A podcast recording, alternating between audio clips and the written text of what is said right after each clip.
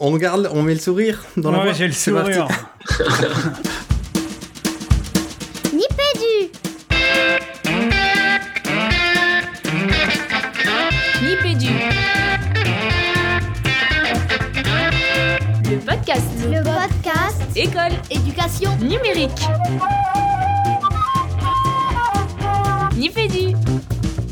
Nipédu Nipédu Bienvenue dans Nipédu, Nipédu épisode 94 intitulé Tada et compagnie. On va vous faire découvrir tout ça au cours de cette émission.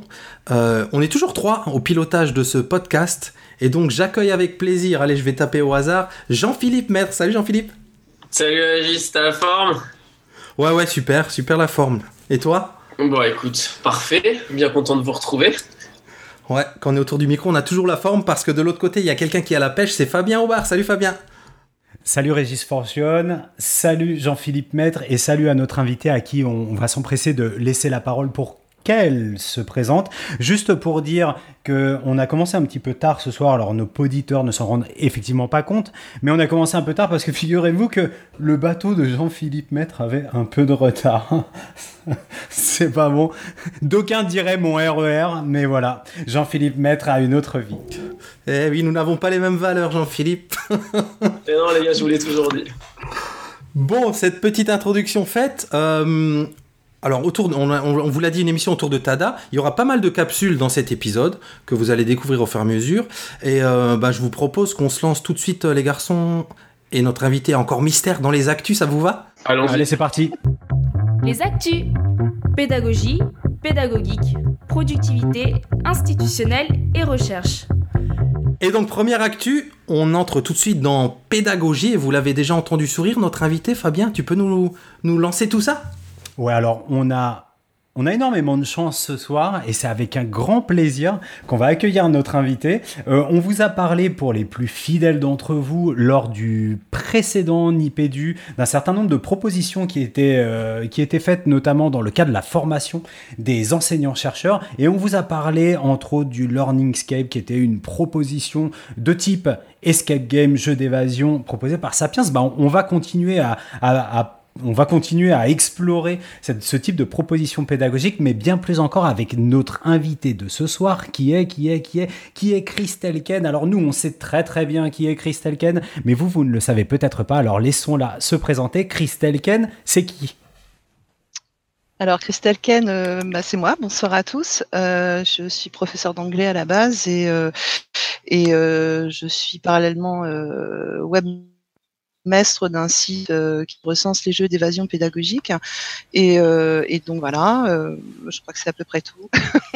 Alors, juste pour, pour comprendre pourquoi est-ce qu'on t'a invité spécialement dans cette émission et pour animer pendant quelques minutes cette rubrique pédagogie, il y a eu la semaine dernière, il me semble, en tout cas ça sera un peu plus au moment où nos auditeurs découvriront cette émission, un salon, le salon et du ludique. Est-ce que tu peux nous en dire plus? Alors en fait, oui, euh, et du ludique, euh, c'est un salon euh, qui a eu lieu le 16 et 17 mai, donc la semaine dernière. Il est né en fait d'une collaboration avec euh, une autre collègue qui s'appelle Émilie Lebré, qui est professeure d'allemand euh, cette année et qui intègre euh, donc le, le canopé Blois l'année prochaine. Euh, donc euh, on a eu cette idée un peu cet été et voilà donc on a eu la chance d'être soutenu par Maud Védérine du canopé de Rouen et donc ça s'est mis progressivement en place et on a eu des, des partenaires en l'occurrence euh, l'ADAN de Rouen, euh, le CRI, euh, Sapiens forcément, euh, dont vous avez parlé tout à l'heure, euh, l'Académie de Rouen, l'Éducation nationale et le Learning euh, Lab Network. Voilà, euh, on s'est on s'est lancé dans cette aventure un petit peu au hasard euh, et, euh, et, on est vraiment heureuse que, que ce salon euh, ait pu réunir de nombreux intervenants, environ une vingtaine d'intervenants euh, pour euh, à peu près une quarantaine d'interventions, hein, un petit peu moins. Et euh, voilà, donc nous avons accueilli sur deux jours euh, environ 200 participants et aussi des élèves euh, de, de collège, de lycée qui ont pu expérimenter euh, ce qui était un escape game. Donc il y avait ça d'un côté, donc jeu d'évasion pédagogique, et aussi euh, jeu sérieux. Voilà. Alors pour les auditeurs qui n'auraient pas écouté le numéro 93 et qui débarqueraient dans l'univers euh, des propositions euh, pédagogiques gamifiées, qu'est-ce que c'est que ce jeu d'évasion pédagogique ou cet escape game pédagogique? Alors, un, jeu d'évasion pédagogique euh, répond à, plusieurs codes. Hein. on a tout d'abord une mission, on a un enfermement, hein, pas un vrai bien sûr. Hein. on doit résoudre des énigmes et donc progressivement, voilà, on arrive à la libération avec éventuellement une récompense. Voilà. Si je peux résumer, c'est l'idée. Et à, la manière d'une proposition sur manuel, est-ce qu'on trouve des jeux pédagogiques, euh, enfin des jeux d'évasion pédagogique qui sont tout faits, ou euh, aujourd'hui c'est à la charge de chaque praticien ou chaque équipe pédagogique d'imaginer ces scénarios? Alors on a, on a un petit peu les, deux cas. Euh, par exemple, on a, on a eu la chance d'accueillir le Learningscape de Sapiens et, du CRI. là, effectivement, on a, on a le le cas d'un jeu d'évasion euh, tout fait qu'on peut télécharger d'ailleurs et euh, qu'on peut reprendre pour euh, pour la pédagogie lorsqu'on est on est professeur. donc ça c'est un premier un premier côté. De l'autre côté en fait on a enfin moi c'est plus moi ma partie. voilà, on est professeur et on partage des, des jeux d'évasion pédagogique qu'on crée soi-même de toutes pièces. Voilà. Alors moi, moi, je prends ma casquette euh, justement de prof de CM2. Euh, si, je, si je veux me lancer dans l'aventure de créer un jeu pédagogique, par quoi Qu'est-ce que je dois commencer par faire peut-être? Bah, hum, je pense que c'est déjà connaître les codes et puis se renseigner aussi auprès des, des différents euh, des différentes ressources qu'il peut y avoir. Moi, je sais qu'à l'époque où j'ai créé le mien, il y en avait pas, donc euh, c'est aussi la raison pour laquelle au jour d'aujourd'hui, je suis je suis, je suis webmestre de, de mon site qui s'appelle Escape and Games. Donc se, se documenter, voir ce qu'on propose. Alors il y a, y, a, y a plein de liens bien évidemment et aussi euh, euh se nourrir de, de l'expérience des autres, éventuellement si on a l'occasion de d'aller euh, en ville, euh, peut-être aussi en expérimenter un, euh, ce qu'on appelle un escape game commercial, hein, et à partir de là, se trouver une mission, un scénario et et monter petit à petit en fait ces, ces, ces énigmes. Alors euh, pas forcément avec du numérique, hein. on a on a tout type d'énigmes. Hein. On a de l'analogique, du semi-numérique ou, euh, du numérique, on a le choix. Hein. Et euh, progressivement, voilà, monter son, son, propre projet surtout. Voilà. Est-ce que tu Pardon, vas-y, vas-y, vas-y. Juste une petite question, euh, moi aussi qui suis assez naïf de, la proposition, euh, est-ce qu'il y a des limitations sur les contenus qu'on peut aborder dans le cadre de ces jeux euh, Justement qu'on soit en CM2 ou un peu plus tard, après jusqu'à l'université, est-ce qu'il y a des disciplines ou des contenus qui se prêtent plus à des scénarisations de ce type-là ou pas du tout? Alors, Là, pour l'instant, moi, je sais que j'en ai recensé dans, alors aussi bien du, primaire jusqu'à jusqu'à la formation. Alors, des disciplines, bon, c'est vrai que nous en langue, c'est peut-être plus propice à ça. Il y en a aussi beaucoup en, SVT ou euh, euh, comment dire pour tout ce qui est documentation. Hein. Euh, il y en a qu'un seul pour l'instant en EPS. voilà, donc en fait non, on peut on peut vraiment en faire dans toutes les disciplines. Bon, après moi c'est ce que j'ai sur le site comme enfin comme retour, euh, comme partage des, collègues, euh, qui me fait dire euh, ce genre de choses. Donc non, je pense que tout est possible. Après, je pense qu'il faut se lancer aussi et il faut, s'approprier surtout ça, cette, activité en fait, puisque ce n'est qu'une activité. Hein, donc voilà. Alors pour rester, pour rester dans le très concret, est-ce que tu pourrais, alors d'abord nous raconter vraiment euh, un escape game euh, que tu as mis toi-même en place, donc avec euh, ce qui s'est passé avant, ce qui s'est passé pendant, peut-être l'analyse que toi tu en as fait, quelque chose qui soit particulièrement parlant pour nos auditeurs, et puis deux questions en une parce que sinon je sais qu'ils vont poser aussi des questions et je voudrais vraiment garder la main. C'est le conseil que tu donnerais pour se lancer puisque c'est ce que tu nous invites à faire. Tout simplement de ma propre expérience. Hein. Donc il y a un an de ça, je me suis lancée dans. J'avais envie de me lancer dans dans, dans la création d'un jeu d'évasion pédagogique. Hein, ça commençait et euh, j'étais dans une séquence par rapport à une quatrième, donc euh, sur tout ce qui était euh, détective. Donc euh, j'ai réfléchi, j'ai mis du temps, hein, j'avoue. Hein. Et euh, une fois mon scénario élaboré, voilà, je suis partie, j'ai essayé d'intégrer effectivement ce qu'on avait vu en classe et pour moi, cet escape game arrivait de toute façon en fin de séquence. Donc, il contrôlerait les, les acquis euh, des élèves. Euh, voilà, parce que bon, c'est vrai que c'est un jeu, on est d'accord, mais c'est un jeu sérieux avant tout. Euh, donc, on doit contrôler des choses. Hein, c'est pas le jeu pour le jeu. Donc, à partir de là, effectivement, j'ai pris mon temps, j'ai Euh, alors il y avait des choses qui me plaisaient pas forcément, hein, euh, donc je suis revenue dessus plusieurs fois et euh, intégrer surtout tout ce qu'on avait vu en classe euh, pour pouvoir faire un point euh, par rapport à ces acquis et éventuellement faire une remédiation. Donc là, on était plutôt dans le cadre d'un escape game dit de contrôle, hein, puisque ils sont, on peut, on peut très bien aussi en faire en début de séquence, hein, donc pour apporter tout ce qui est outils pour aborder la séquence. Alors là, pour le coup, euh, là, je pense à celui que j'avais fait aussi en, EPI euh, euh, avec ma collègue de PS. Donc là, c'était par rapport au basket. Donc donner des, savoirs aux élèves pour qu'ils puissent aborder la séance de, manière la plus naturelle possible en fait. Donc voilà, donc on a on a ce choix là. après bon, ce que ce que ce que j'apprécie moi dans dans l'activité, c'est le fait que effectivement on travaille des compétences déjà, euh, en tout cas en anglais, euh, les compétences de l'oral et de l'écrit, euh, et aussi le côté entraide. Et on découvre, je pense, vraiment les élèves sous un autre jour, parce que c'est vrai qu'en classe, ils sont assis, voilà, bon, on essaie de faire des choses qui puissent être dynamiques, ludiques, là, je pense qu'on est vraiment dans, dans, dans le côté où euh, euh, les élèves se révèlent et euh, on voit différents profils et on a une coopération aussi qui est, qui est très importante et, et surtout l'entraide. Voilà, donc il n'y a pas vraiment de compétition. enfin, en tout cas, moi, dans, dans, dans les jeux que j'ai pu faire. Hein.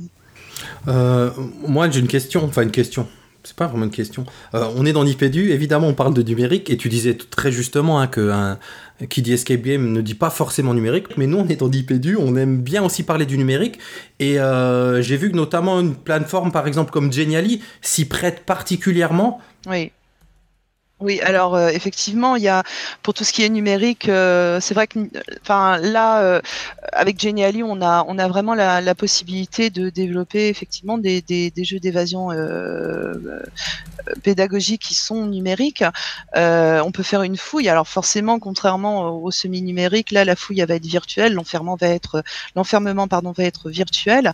Et c'est vrai qu'on a on a vraiment une un, beau, un bon potentiel avec cet Hein. D'ailleurs, euh, voilà, c'est, il y a plein de choses. Hein. Vraiment, c'est, il y a pas, on a vraiment le choix maintenant, et c'est vraiment appréciable. Ok.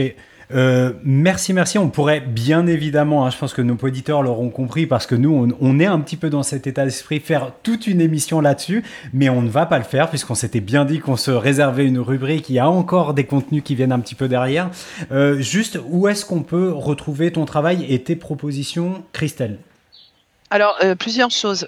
Euh, il y a le, le site, hein, euh, déjà le mien, comme je disais, Escape and Games, euh, qui recense à peu près, bah, enfin, on va de la création à, au recensement euh, de, de, jeux d'évasion pédagogique, il y a des conseils, il y a tout ça, bien sûr. Il y a aussi une web TV euh, qui est naissante. Hein. Euh, bon, je suis un petit peu toute seule à gérer tout ça, donc j'y vais un petit peu à mon rythme aussi. Hein. Euh, voilà, donc ça c'est la première chose. Euh, la deuxième chose, si on a besoin de conseils, bien sûr, euh, bah, me contacter. Hein.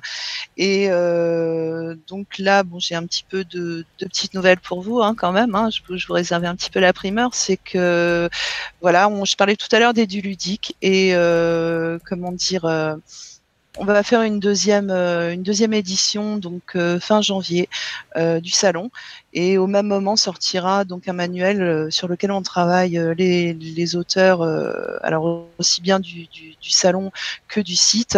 Voilà pour on va on sortir un manuel avec le canopé voilà. Donc tout ça sera fin janvier. Voilà avec la force de frappe des éditions Canopée. Merci pour les exclus, tu as raison Régis. Et puis on a vraiment vraiment hâte de retrouver tout cela, juste parce que euh, il est important de les nommer. Pourquoi est-ce qu'on ne fait pas d'émission euh, sur les escape games? Bah, Moi je vais vous le dire parce que nos copains de e-teachers avaient bien flairé le filon et on sait qu'ils sont vraiment vigilants là-dessus. Donc vous pouvez retrouver une émission 65 de e-teachers qui est réservée, enfin qui est dédiée à cette proposition pédagogique, dans lequel vous entendrez eh d'autres enseignants qui, comme Christelle, euh, s'implique largement dans la conception et la diffusion de cette proposition. Euh, et puis, euh, bah, en fouinant un petit peu, je pense que vous trouverez de nombreuses propositions. Les garçons, les garçons pardon, est-ce que vous êtes d'accord pour qu'on remercie Christelle et que bah, nous, on file vers la suite de l'émission? C'est clair. Un grand, grand merci, Christelle. Merci beaucoup, Christelle. Merci à vous pour l'invitation. Merci, Christelle. À bientôt. À très vite. Salut donc un grand merci à Christelle et on enchaîne tout de suite de notre côté avec Pédagogique. Bim Pédagogique. Alors péda ah bah, je dis pédagogique et en plus, euh, le... allez on commence par le premier lien, c'est le mien. Euh, donc j'ai relevé un article, en fait deux articles qui, qui se font écho. Je suis tombé sur, sur l'article de Lionel Kaufman, mais en fait qui est en écho et en référence au, café pédagogique autour de, de l'innovation. Et, et j'ai trouvé que cet article, il faisait bien le, en, fait la synthèse de nos trois émissions euh, et de ce qu'on n'arrête pas de dire autour de l'innovation, c'est-à-dire que bah, l'innovation, elle est, c'est, pas exactement ce qu'on croit. En fait, dans cet article, je vais, je vais essayer d'être assez court parce que je vous encourage à aller lire et surtout à lire les, publications qu'elle fait référence autour de deux publications de l'OCDE. Euh, une première qui, alors elles sont en anglais, mais c'est à quoi ressemble l'innovation pédagogique? Et la seconde, les enseignants comme concepteurs d'environnement d'apprentissage, l'importance des pédagogies innovantes. Bien sûr, la question c'est qu'est-ce que ça veut dire que l'innovation que la pédagogie innovante. Alors je vous, lis un petit morceau que j'ai pris, que j'ai mis en exergue, où il est dit que l'innovation pédagogique n'est pas vue comme quelque chose d'extraordinaire, mais comme un procédé pédagogique pour résoudre les problèmes de la classe, qui utilise les capacités créatives et intuitives, des enseignants. C'est une réponse normale aux défis quotidiens de classe qui changent sans cesse. C'est un peu ce qu'on avait dit hein, finalement les garçons. Une fois de plus, hein, ce qui me semble, et, je, parle sous couvert de, de, Jean-Philippe, qui je suis sûr a encore une très bonne mémoire de ce qui s'est dit avec, euh, avec Françoise Cros notamment. En fait, c'est le transfert sémantique entre l'innovation qui vient du monde euh, de l'industrie et de la technologie vers, euh, vers l'éducation. On le voit, hein, là, c'est juste une, une capacité d'adaptation et de réponse pédagogique face à des problèmes qui sont rencontrés sur un groupe ou, ou des, des sujets apprenants. Euh, donc, euh, donc ouais, peut-être que quand nous, on, est plutôt dans cette, euh, dans cette mouvance d'abandonner le terme innovation pour plutôt parler de peut-être de stratégie d'intervention ou d'hypothèse de réponse pédagogique, il me semble qu'on rejoint complètement ce que, ce que dit cet article de l'OCDE que tu mentionnes, Régis, et ce qui a été dit précédemment, effectivement, dans nos trois émissions qui étaient dédiées à l'innovation pédagogique. Jean-Philippe Rien à rajouter, tu, ah. tu, as été parfait comme toujours, monsieur. C'était top. Non, ouais, c'est vrai, c'est vrai. Et ce, mot innovation, moi, j'ai l'impression qu'il est vraiment, vraiment l'arrivée du numérique éducatif et la promotion de, du numérique éducatif depuis, allez, on va dire, euh, ces 6, 7, euh, peut-être 10 euh, dernières années, bah, il, a été assimilé à ces stratégies d'intervention plutôt créatives, plutôt inventives, plutôt audacieuses, souvent à côté des sentiers battus, mais pas toujours. Et il y a eu cette espèce de confusion entre le numérique, la technologie, peut-être l'industrie qui sous-tend c'est le matériel qui va permettre de mettre en place ces stratégies, et puis les finalités de ces stratégies qui restent bah, les apprentissages de tous les élèves. Ouais, euh, moi je, je, je, plus sois complètement avec Monsieur Aubard hein, sur cette question. Hein. C'est vrai que et pour le coup là, c'est vrai que l'article que tu nous que tu nous proposes euh, va complètement dans ce sens. Euh, tout à fait. Une belle clôture de notre trilogie sur l'innovation pédagogique. Ouais, clairement, j'ai l'impression que tout va un petit peu dans la même direction maintenant quoi. Et juste alors oui, un dernier petit point autour de cet article de l'OCDE donc qui, définit six espaces d'innovation. Alors je, je, vous les balance un petit peu comme ça hein, euh, parce que là j'ai moins su quoi en penser, mais qui sont les on va dire les, espaces d'innovation pédagogique actuels. Euh, l'apprentissage par le corps, la pédagogie de projet avec résolution de problèmes. Alors j'ai envie de dire avec toutes les guillemets euh, quand on connaît les travaux d'André Tricot. Euh, la pensée computationnelle, l'apprentissage mixte, c'est-à-dire euh, en présentiel et en et euh, enfin la, formation hybride, on va dire, la ludification et les, la multilittératie et l'enseignement par le débat. Tiens, et ça, on, c'est vrai qu'on entend moins cet enseignement par le débat. Moi, c'est la première fois que je vois, je vois apparaître ça comme une forme d'enseignement directement, quoi. Mais donc, ce serait les six mamelles un petit peu de la pédagogie, de l'innovation pédagogique actuelle. Elle est, elle est étrange en fait cette euh, comment dire ce, ce Mm. découpage il est étrange parce que en fait on pourrait faire le choix de j'en sais rien de faire un découpage par la dis- par les disciplines un découpage par et c'est vrai que c'est il est euh, il est je, je- sais pas si l'article que, que tu nous dans lequel tu nous renvoies euh, explicite un peu pourquoi euh, enfin tu vois quel est l'axe sous enfin les axes enfin l'axe ou les axes sous-jacents à cette, cette catégorisation? Alors, j'avoue que là, c'est vraiment les, les, synthèses qui sont faites dans les deux articles de Lionel Kaufman et du, du Café Péda, mais il y a vraiment les publications complètes de l'OCDE. Mais c'est vrai que moi, pareil, ce découpage-là, il me posait du coup question, quoi. Parce que. euh, bah, pourquoi ces six-là et pas d'autres Et pourquoi, ce, comme tu le dis, hein, pourquoi cette entrée-là, en fait? Et puis en plus, j'ai l'impression qu'il y en a certains qui se recoupent un peu, tu vois, résolution de problèmes et pensée computationnelle, tu vois, il doit y avoir quand même des choses qui se, qui se recoupent un peu entre ces deux axes, tu vois. Du lien, du lien, ouais. Peut- Peut-être que c'est en partant de- d'un échantillon suffisamment large de propositions pédagogiques que la catégorisation elle a été euh, dégagée. Moi, j'essaye de, de passer en revue un certain nombre de propositions concrètes que je peux avoir en tête et je m'amuse à euh. Alors, même si tu as des catégories qui peut-être se recoupent, j'ai jamais très bien compris ce qu'on mettait derrière la pensée computationnelle, même si j'ai pu en parler longtemps avec Milad Douai euh, notamment. Mais, euh, mais je me dis que voilà, elles- elles vont entrer dans chacune de. Elles peuvent potentiellement rentrer dans l'une de ces catégories. Donc peut-être que c'est un mouvement inverse de catégorisation, peut-être de subordination, du coup, à partir de propositions qu'on peut ranger dans l'une ou l'autre de ces, de ces catégories. Ok, on, met le, on mettra la petite image dans les notes de l'émission, Régis Ouais, ça marche. C'était ma petite Euh, euh, actu pédagogique. Ok, d'accord. On est, on, on est pile à l'heure, sinon je t'aurais demandé ce qu'est euh, la pensée computationnelle. Ah bah, en tout cas, là, dans l'article, derrière ce terme, ils mettent juste l'apprentissage du code et la programmation informatique. hein, mais on sait que c'est bien plus vaste que ça. De... Et du coup, toi, pourquoi Jean-Philippe, tu les faisais se recouper avec, la résolution de problèmes? Bah, parce que si tu veux, on arrive clairement sur des, dans des, comment dire, dans des, dans des domaines où je trouve que euh, vouloir à tout prix euh, scinder euh, ça comme compétence ou comme domaine différent est, problématique si tu te poses vraiment la question de qu'est-ce qui se passe dans la tête d'un individu qui résout un problème de, pensée computationnelle ou de la résolution de problèmes euh, au sens où c'est entendu dans la littérature. Quoi.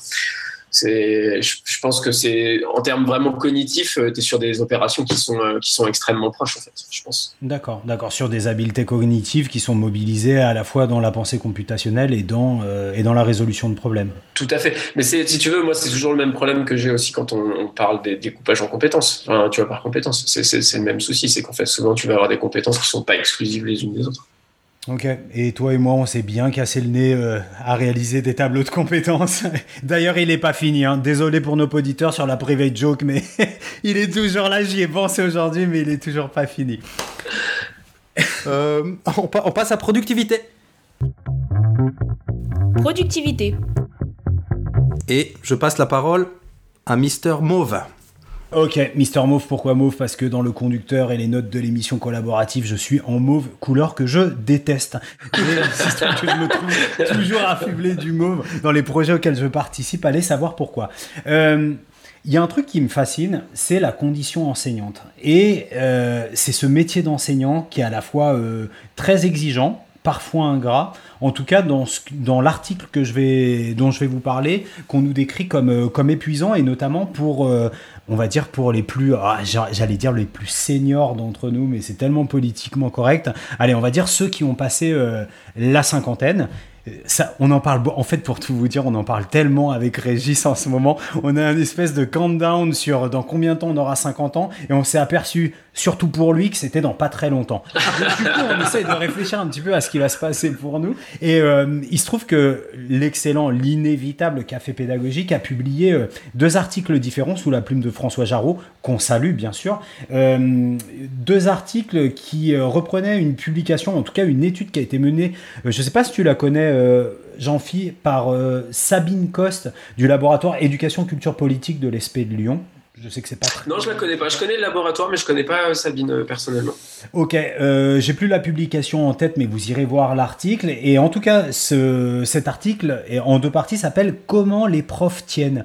Et c'est vrai que c'est assez surprenant de voir le, le niveau d'exigence de ce métier, euh, la, la, la tension nerveuse hein, qu'on peut, euh, qu'on peut subir quand on, est, quand on est praticien. Alors moi, je parle essentiellement d'un univers que je connais mieux, qui est celui des, des enseignants du premier degré, mais bien évidemment, c'est aussi le cas pour, euh, les, les, collègues du second degré. Et, euh, du coup, elle, passe un petit peu en revue. Alors d'abord, les, éléments qui pèsent le plus sur les enseignants. Alors avant de ça, elle a, euh, repris une étude, alors je ne sais plus hein, si c'est l'ADEP ou, ou si c'est bah, l'OCDE qu'on mentionnait tout à l'heure, sur le temps de travail des, enseignants. Donc vous irez fouiner hein, pour voir à peu près le temps de travail des enseignants, ce sont des moyennes, mais sur la moyenne premier degré par rapport par, exemple, on est à 44 heures et 7 minutes. Donc là, je, pense aux collègues du premier degré qui sont en train de calculer et de se dire est-ce que moi je fais mes 44 heures et 7 minutes dans la semaine? Alors, j'ai pas compris si s'agissait d'un temps hebdomadaire annualisé euh, ou temps hebdomadaire sur les semaines qui sont effectivement travaillées.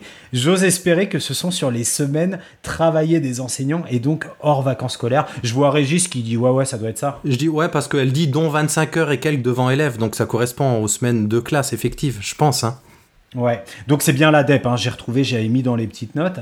Et, euh, et, du coup, bon, bah, on se rend compte en le disant euh, que bah, déjà 44 heures par semaine, c'est euh, sacrément costaud. Donc on parlait tout à l'heure de ce qui pesait le plus, donc là c'est peut-être le premier élément, hein, c'est que le temps hebdomadaire, il est extrêmement euh, important. Ensuite, on va passer en revue un certain nombre de points qui, à mon avis, ne va surprendre euh, personne. il y a des choses... Alors, c'est vrai que la porosité entre la vie professionnelle et la vie personnelle, c'est quelque chose qui est assez hallucinant dans ce métier-là. D'ailleurs, moi, depuis que je ne suis plus face à élèves, eh bien, effectivement, c'est quelque chose qui a totalement disparu. Et même si le nombre d'heures de travail, euh, il peut être équivalent à celui qu'on a annoncé tout à l'heure, ou parfois supérieur, ou le nombre de vacances inférieur, c'est vrai que je trouve que c'est quelque chose qui est extrêmement pesant, cette porosité, le fait d'avoir le sentiment de ne jamais, jamais, jamais sortir de la classe. Ça, c'est quelque chose qui est répété.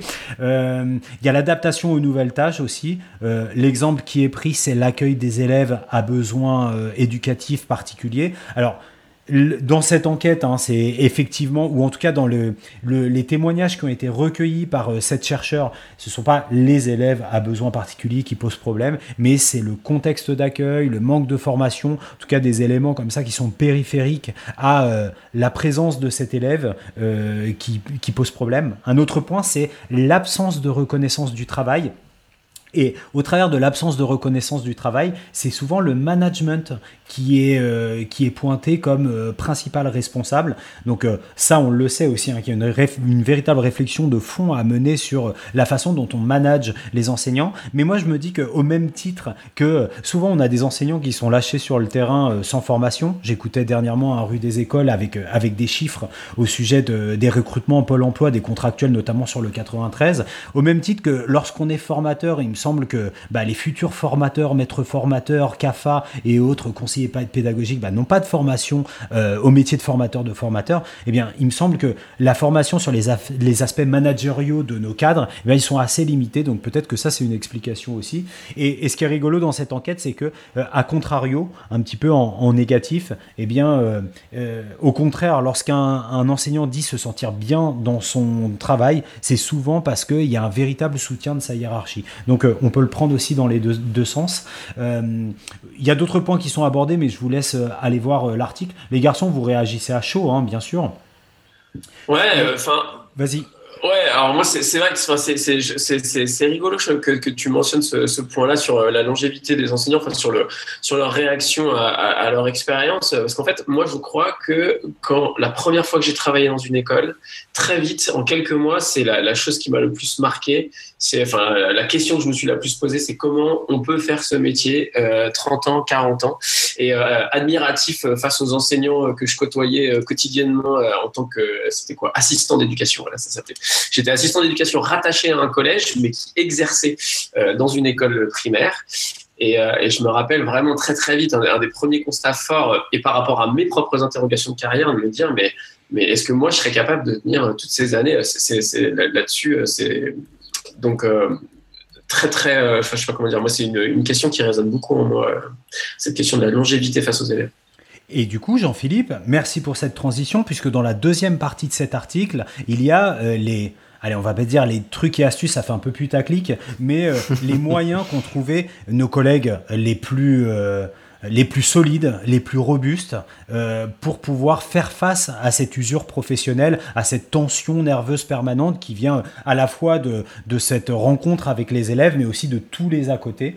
Euh, je me rends compte qu'il y a des, vraiment des points que j'ai oubliés dans la première partie, mais vous irez voir l'article. Euh, il y, a des collègues, alors ce qui, ce est remonté dans cette enquête, c'est l'engagement professionnel en, dehors des tâches d'enseignement. Euh, on a eu euh, Christelle Ken tout à l'heure, euh, voilà, le fait euh, par exemple de s'investir dans la tenue d'un site ou de pouvoir extérioriser ou externaliser sa pratique professionnelle, d'en faire quelque chose d'autre que la simple pratique dans la classe, il semble que ce soit quelque chose qui soit stimulant et donc qui permette de résister à cette, à cette usure. le tutorat de jeunes enseignants, c'est aussi quelque chose qui motive énormément les enseignants, euh, on va dire les plus expérimentés et qui sont dans la classe depuis longtemps. Pas forcément hein, dans, des, dans des fonctions institutionnelles telles maître formateur, mais j'imagine que nombre de notre auditeurs, et je crois que c'est le cas aussi de Régis, ont été euh, maîtres d'accueil temporaire. C'est comme ça qu'on dit toujours dans l'éducation euh, nationale? Donc l'accompagnement des jeunes, ça, ça, ça, ça motive. Il y a quelque chose qui est ultra intéressant, c'est euh, lorsque les enseignants arrivent à enrôler les parents dans le travail éducatif et à l'intégrer à leur champ d'action éducatif, eh bien, euh, ils disent que c'est une source d'allègement de leur travail qui permet la réussite des élèves. Donc ça, c'est aussi à méditer. Euh, moi, j'en parle souvent avec Régis. Je pense que si demain je reprends une classe, ça ferait partie de mes chantiers euh, les chantiers prioritaires, c'est vraiment d'imaginer un travail en collaboration avec les, parents pour la réussite des élèves et pour m'alléger un petit peu de boulot. Donc j'étais content de le trouver dans l'article. Et euh, ce qui dure le plus, c'est un peu comme ça que finit euh, l'article, c'est c'est ceux qui conçoivent des situations pédagogiques et qui constate les progrès qui sont liés à la mise en place de ces situations, ou en tout cas qui sont dans une démarche d'analyse de ces situations avec cette vivacité intellectuelle qui fait que bah, constamment le sens qui est donné à la profession il est renouvelé. Ça, ça semble être un, élément qui est extrêmement euh, important. Euh, c'est plus le travail devient plus un travail de conception plutôt que celui d'un simple travail de, transmission, et, et c'est ça c'est ça qui est important pour les collègues.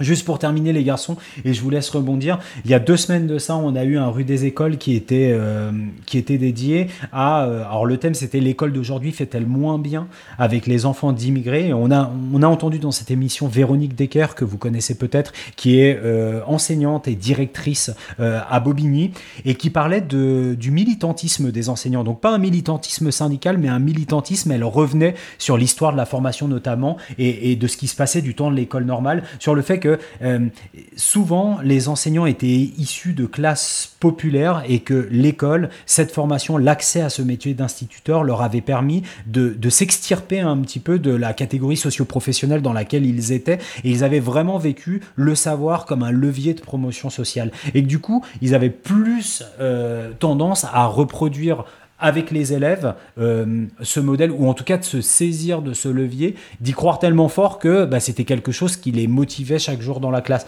Et elle explique comment euh, l'avènement de l'IUFM et puis euh, le fait que le niveau de le niveau diplomation attendu soit de plus en plus élevé, que voilà, il y a eu une espèce de césure comme ça entre les populations d'enseignants et les populations, notamment des élèves d'immigrés ou des classes socio-professionnelles les, les, moins, les moins favorisées. Bah, cette césure a fait qu'il y avait peut-être moins ce militantisme. On parle beaucoup de pédagogie dans Nipédu, et, j'ai dit à Régis, après avoir écouté cette émission, c'est vrai qu'on parle moins de l'enseignant et de son militantisme enseignant. Donc ça aussi, c'est peut-être quelque chose qu'il faudrait rajouter à cette longue liste des éléments qui permettent de surmonter l'usure, et Véronique Decker en est l'exemple euh, notamment.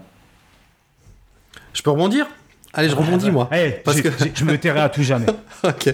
Euh, non, euh, alors plus généralement sur ce que tu dis, j'en parlerai dans, dans, dans les coups de cœur en fin d'émission, mais euh, dans, dans l'apprentissage visible pour les enseignants là, de Jonati, je vous lis juste un, un, un truc que j'avais relevé. Face aux réalités et aux défis de l'école et de la classe, nous pouvons emprunter quatre voies, les enseignants.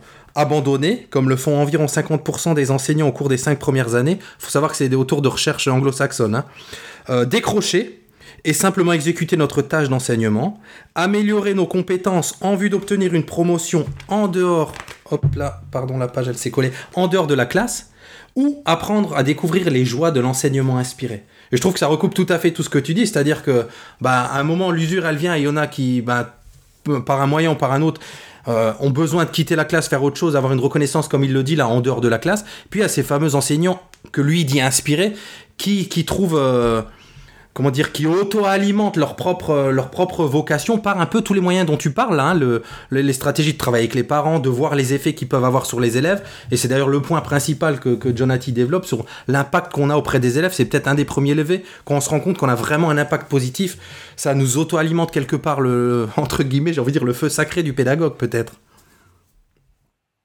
En tout cas, clairement, je pense que, moi, en écoutant ça, je me dis euh, que la trajectoire choisie sur les quatre, enfin, choisie, non pas choisie, euh, la trajectoire que tu finis par prendre sur euh, les quatre que tu, enfin, que tu, que tu viens de décrire, enfin, qui sont décrits dans, dans cet extrait, je pense qu'au bout du compte, c'est énormément, euh, j'allais dire, euh, je pense que c'est énormément déterminé par des effets de contexte qui sont liés à tout, le soutien de la hiérarchie, la réaction des élèves que tu en face de toi, le soutien des parents, enfin, plein de choses comme ça, et qui, je pense, et, et- et c'est clair que c'est, à mon avis, ça, tout ça doit, doit à la fois tenir à beaucoup de choses et en même temps à pas grand chose. Quoi. Enfin, ça, ça doit être. euh, Enfin, ouais, c'est, hyper intéressant. Mais ça se provoque, ça se provoque aussi. Alors, évidemment, évidemment, ça, ça n'arrive pas, ça n'arrive. Mais tu vois, je pense que c'est pas parce que euh, finalement tu finis sur la trajectoire de l'abandon euh, que tu as mal fait ton boulot, que t'as pas été motivé, Mmh, que t'as pas bien essayé. sûr. Tu vois, je pense qu'il y a aussi beaucoup des, des facteurs, euh, voilà, contextuels. euh, Autant au moins certainement que personnologiques, mais, euh, mais, mais pas que, en tout cas, c'est sûr. En tout cas, la crise du recrutement qui est en train de connaître euh, la France aujourd'hui tend à vraiment à démontrer que le métier est difficile et c'est peut-être l'occasion, sans démagogie, de saluer euh, tous nos collègues pour le travail qu'ils accomplissent au quotidien parce qu'encore une fois, ce métier impossible, il est fascinant, euh, il est extrêmement prenant pour tout le monde, mais je crois qu'il est quand même très très très difficile et c'est intéressant. On aime bien cette perspective du, du life hacking et de la productivité ici sur Nipédu de dire Partager, partager, c'est aussi à ça que servent les réseaux et, la veille pédagogique. Partagez vos trucs et astuces pour tenir et pour savoir qu'est- qu'est-ce qui vous permet d'alimenter le feu sacré pour aller en classe euh, tous les jours parce que c'est pas facile. Amen. C'était beau. Euh, allez, on enchaîne avec euh, une belle rubrique recherche et enseignement supérieur avec un nouveau générique. Sciences de l'éducation. Sciences cognitives. La recherche. Ah là, j'ai trop. En plus, j'ai l'honneur d'un nouveau générique. Et oui, parce que, cher auditeur, euh, mes collègues Régis et Fabien m'ont fait le grand honneur de me proposer une rubrique euh, actu rien qu'à moi. Alors, euh, donc sur la recherche et l'enseignement supérieur, euh, en fait, il y avait pas mal de choses. Alors, je vais, je vais, je vais bien sûr pas m'arrêter sur tout, mais euh, juste un petit poc parce que cette semaine, j'ai retrouvé pas mal de trucs sur la question de l'évaluation. Alors, elle est pas neuve, c'est c'est évident, mais euh, j'ai trouvé ça intéressant que dans deux médias différents avec deux auteurs qui, je pense, enfin, ouais, je, je crois, n'avaient pas de contact direct. Il y a eu un lien vers un épisode de Black Mirror euh, pour poser la question, en fait, euh, de dire euh, l'évaluation, euh, certes, c'est un problème scolaire, mais qui petit à petit se, se- commence à se répandre sur plein d'autres dimensions. Donc, euh, les médias en question, c'est un article de The Conversation euh, vers lequel donc on- qu'on mettra dans, dans les notes de l'émission sur l'évaluation des joueurs de foot. Donc, j'ai trouvé ça à la fois assez, j'allais dire, anecdotique, mais en même temps, ça, ça touche vraiment à des questions intéressantes. Et euh, c'est aussi un extrait que l'on trouve dans un numéro, un autre numéro de des écoles, notre bible podcast à tous, euh, sur la question de l'évaluation et de l'utilisation des notes.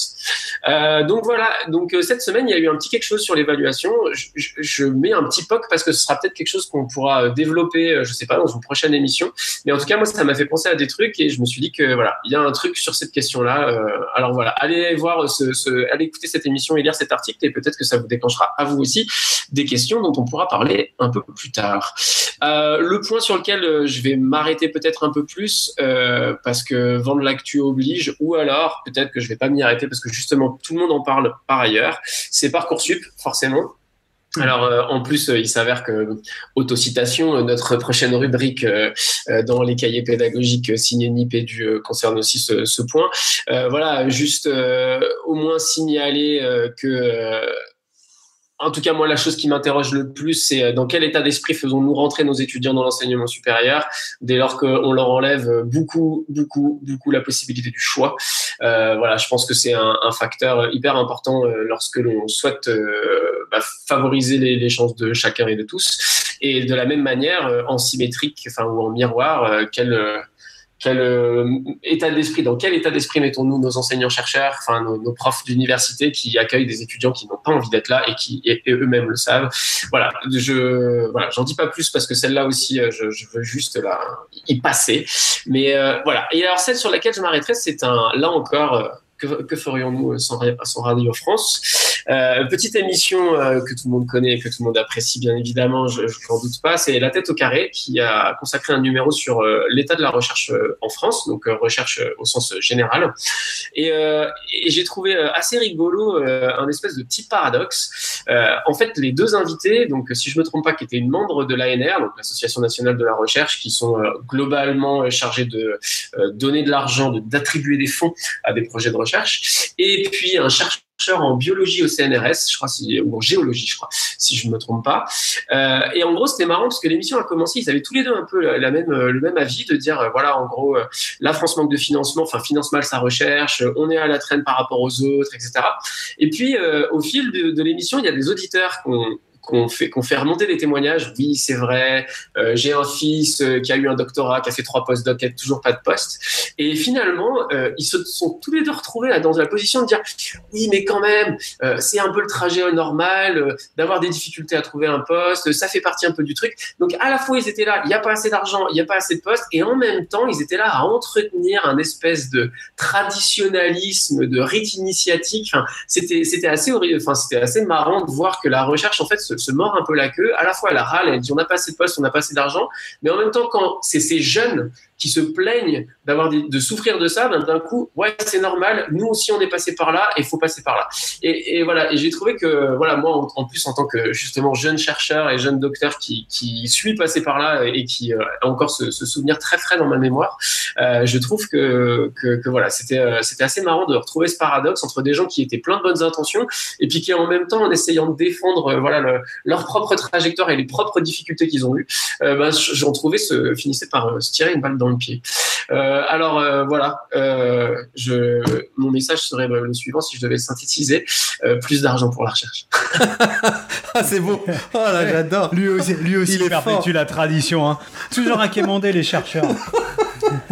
Euh, il est allé très vite hein, parce qu'il sait qu'on est pressé sur le temps, mais ça mériterait bien évidemment de long développement. Mais pour tout dire à nos auditeurs, on s'est lancé une bête de challenge ce soir. On s'est dit une heure hors capsule, mais on va prendre quand même le, temps de rebondir sur un certain nombre de points, Jean-Philippe, sur lesquels tu pourras euh, compléter, apporter des éclairages. Euh, il y, a, un mot, on va partir sur la question de, du rite initiatique et, peut-être d'un mot qui est, qui, est, qui est, très important dans la recherche, c'est celui de la réplicabilité.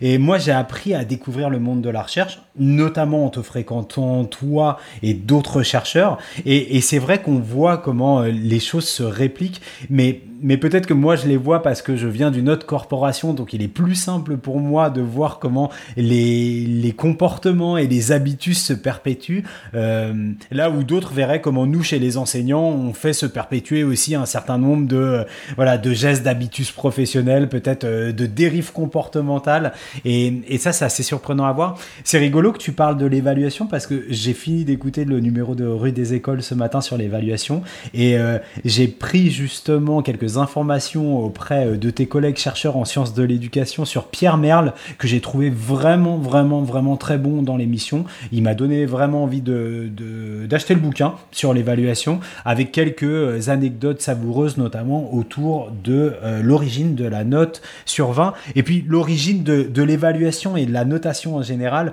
où on va passer des jésuites à Sciences Po, pas, et je, je, ne sais plus quel corps de marine exactement, et de voir que tous ceux qui disent que les couleurs, ben, ça ne fonctionne pas, d'apprendre que les couleurs étaient dans les premiers dispositifs de, de, cristallisation, en tout cas de, de, concrétisation d'une évaluation. Euh, l'autre point que tu abordais, bah, j'ai perdu l'autre point parce que tu es allé tellement vite. J'ai oublié de quoi t'en as parlé.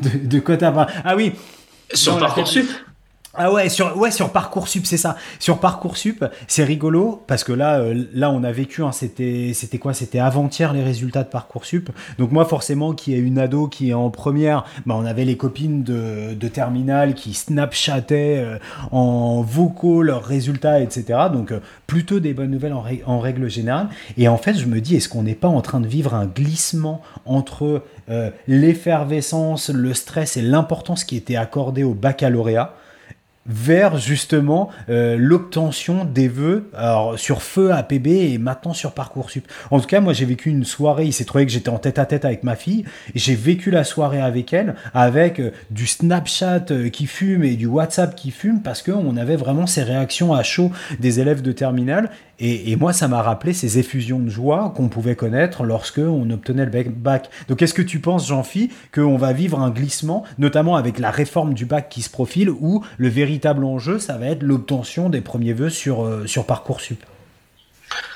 C'est une excellente question. Euh,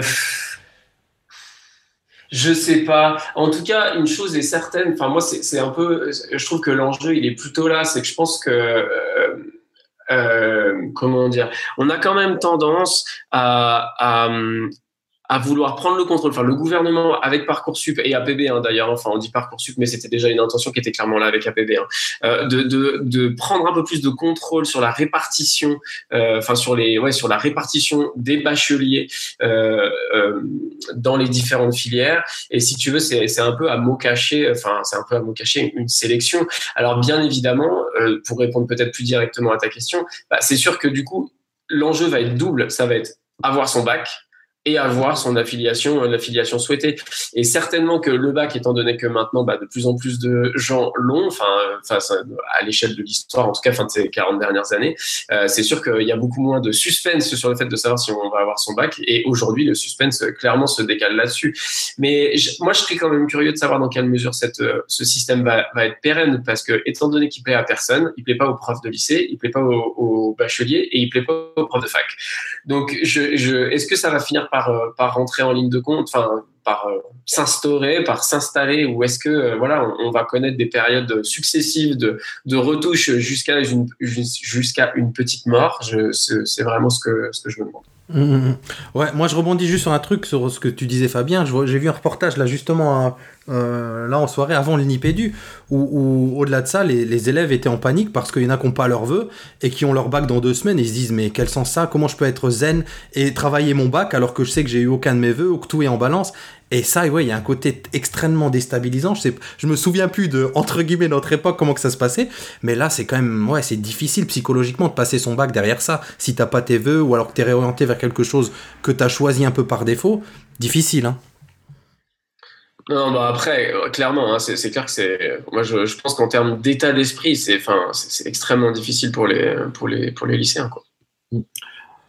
Bon, et sur ce, on clôt notre euh, première euh, partie d'actu de l'émission et on se dirige tout de suite vers une belle capsule du papa podcasteur mondial, alias Papa Quatu Jean-Noël, qui va vous parler de quelque chose de très zen et un petit peu hippie, un jeu envoûtant. On vous laisse écouter ça. C'est la récré. C'est récré, la récré, la récré. Bonjour à tous. En vous écoutant, on ne peut s'empêcher de penser que tous autant que vous êtes, vous êtes de véritables bêtes de travail. Il faut savoir aussi déconnecter et prendre du bon temps. Depuis le début de mes interventions, je n'ai de cesse de vous proposer des jeux propices à l'apprentissage, à la découverte, à la réflexion. Les mauvaises langues pourront peut-être parler d'une déformation professionnelle constante. Alors, aujourd'hui que le printemps bat son plein et que les traditionnelles corvées de fin d'année commencent à poindre le bout de leur nez, je vous propose d'envoyer voler tout cela en éclats, ou plus raisonnablement de ranger la pile de travail discrètement dans un coin de votre bureau, pour sortir une PlayStation ou un appareil sous iOS pour oublier tous ces soucis et jouer à Flower. Flower, c'est une fable écologique d'une zénitude incroyable. Dans Flower, vous incarnez le vent qui va souffler sur un pétale de fleurs. Ce pétale va devoir rencontrer d'autres fleurs en bouton et les faire éclore, et récolter par la même occasion un pétale de cette même fleur. Faire éclore un groupe de fleurs pourra déclencher la pousse de nouvelles fleurs ou activer certains mécanismes pour progresser dans le niveau. Il y a sept niveaux qui vous emmèneront de la nature à la ville pour lutter contre l'envahissement de la pollution et la disparition de la nature face à l'homme. Faire éclore ces fleurs et accumuler des pétales est très satisfaisant car au bout d'un moment, c'est un véritable balai de pétales multicolores que vous allez diriger et c'est à ce moment-là que le jeu devient un enchantement pour les yeux. Avec Flower, on peut passer un temps infini à faire voler toutes ces couleurs dans le ciel ou à ras des herbes hautes. Certaines zones vous permettront, à la manière d'un peintre, de laisser une traînée de couleurs spécifiques dans votre sillage, ou bien, la nuit, de faire briller les plantes pour vous donner à voir un tableau nocturne des plus harmonieux.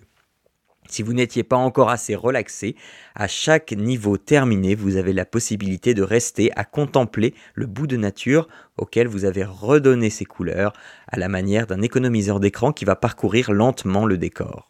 Et puis, cerise sur le gâteau, la musique est elle aussi enchanteresse. Chaque fleur qui s'ouvre donne lieu à une note de musique s'intégrant dans l'ambiance sonore du niveau.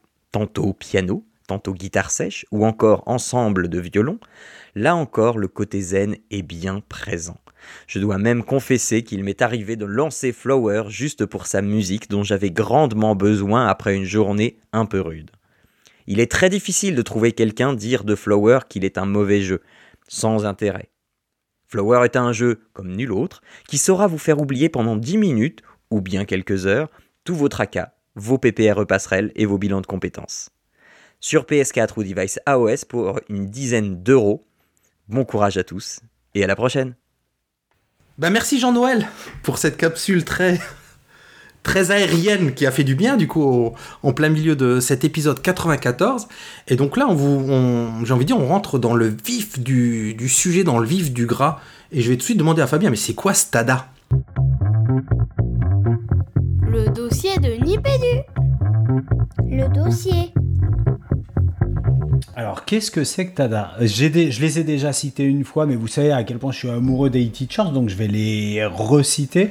Il y, a, euh, il y a deux mois de ça, alors non, un mois parce que les e-teachers, eux, publient tous les 15 jours, nous, on en est bien incapables, euh, par l'entremise de, de Jeff.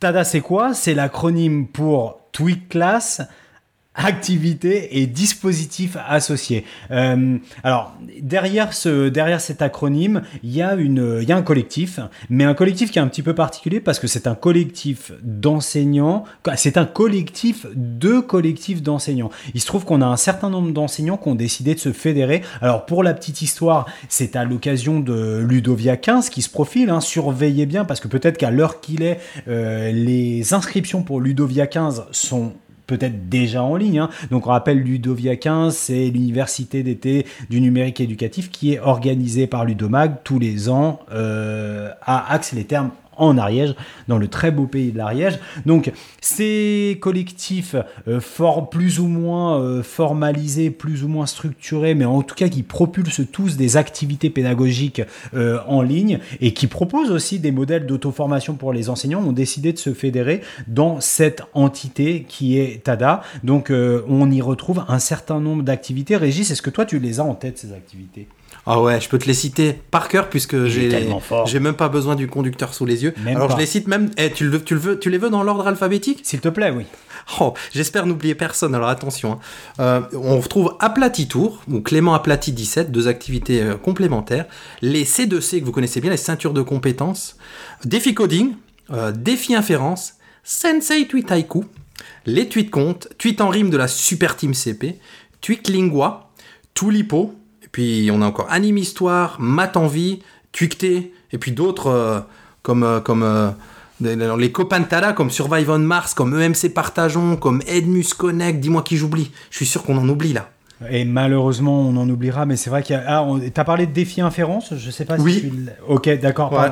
Il a dit défi inférence. Donc, on va pas aller plus avant, nous, dans l'explication de ces différentes activités, parce qu'on a eu l'énorme chance de recevoir de la part de la plupart de ces collectifs euh, des petites capsules descriptives, Régis, qui allaient tout à la fois euh, détailler la proposition pédagogique, mais aussi nous donner un certain nombre d'éléments sur les valeurs euh, et l'engagement des membres et puis les ambitions de chacun de ces dispositifs. On parlait d'auto-formation ou d'éco-formation tout à l'heure. Donc on va découvrir, je crois, euh, ces capsules. Allez, on, on- on se dit qu'on lance une série de quelques capsules et on se retrouve juste derrière? Allez, c'est parti. C'est parti. C'est parti. Bonjour à tous, ici Doge pour vous présenter Défi Coding. Défi Coding, c'est un collectif de 5 personnes, Paola Sanchez, Yann Poisson, Nicolas Olivier, Julien Tixier et moi-même Mathieu Dejean. Nous avons repris Défi Drone, que certains connaissent peut-être, et lui avons donné un coup de jeune en sortant du carcan des drones et en nous ouvrant davantage. De plus en plus à l'école, on parle d'enseignement du code, de la programmation, de l'algorithmique, autant de termes un peu obscurs qui font souvent peur aux enseignants qui doivent les aborder en classe.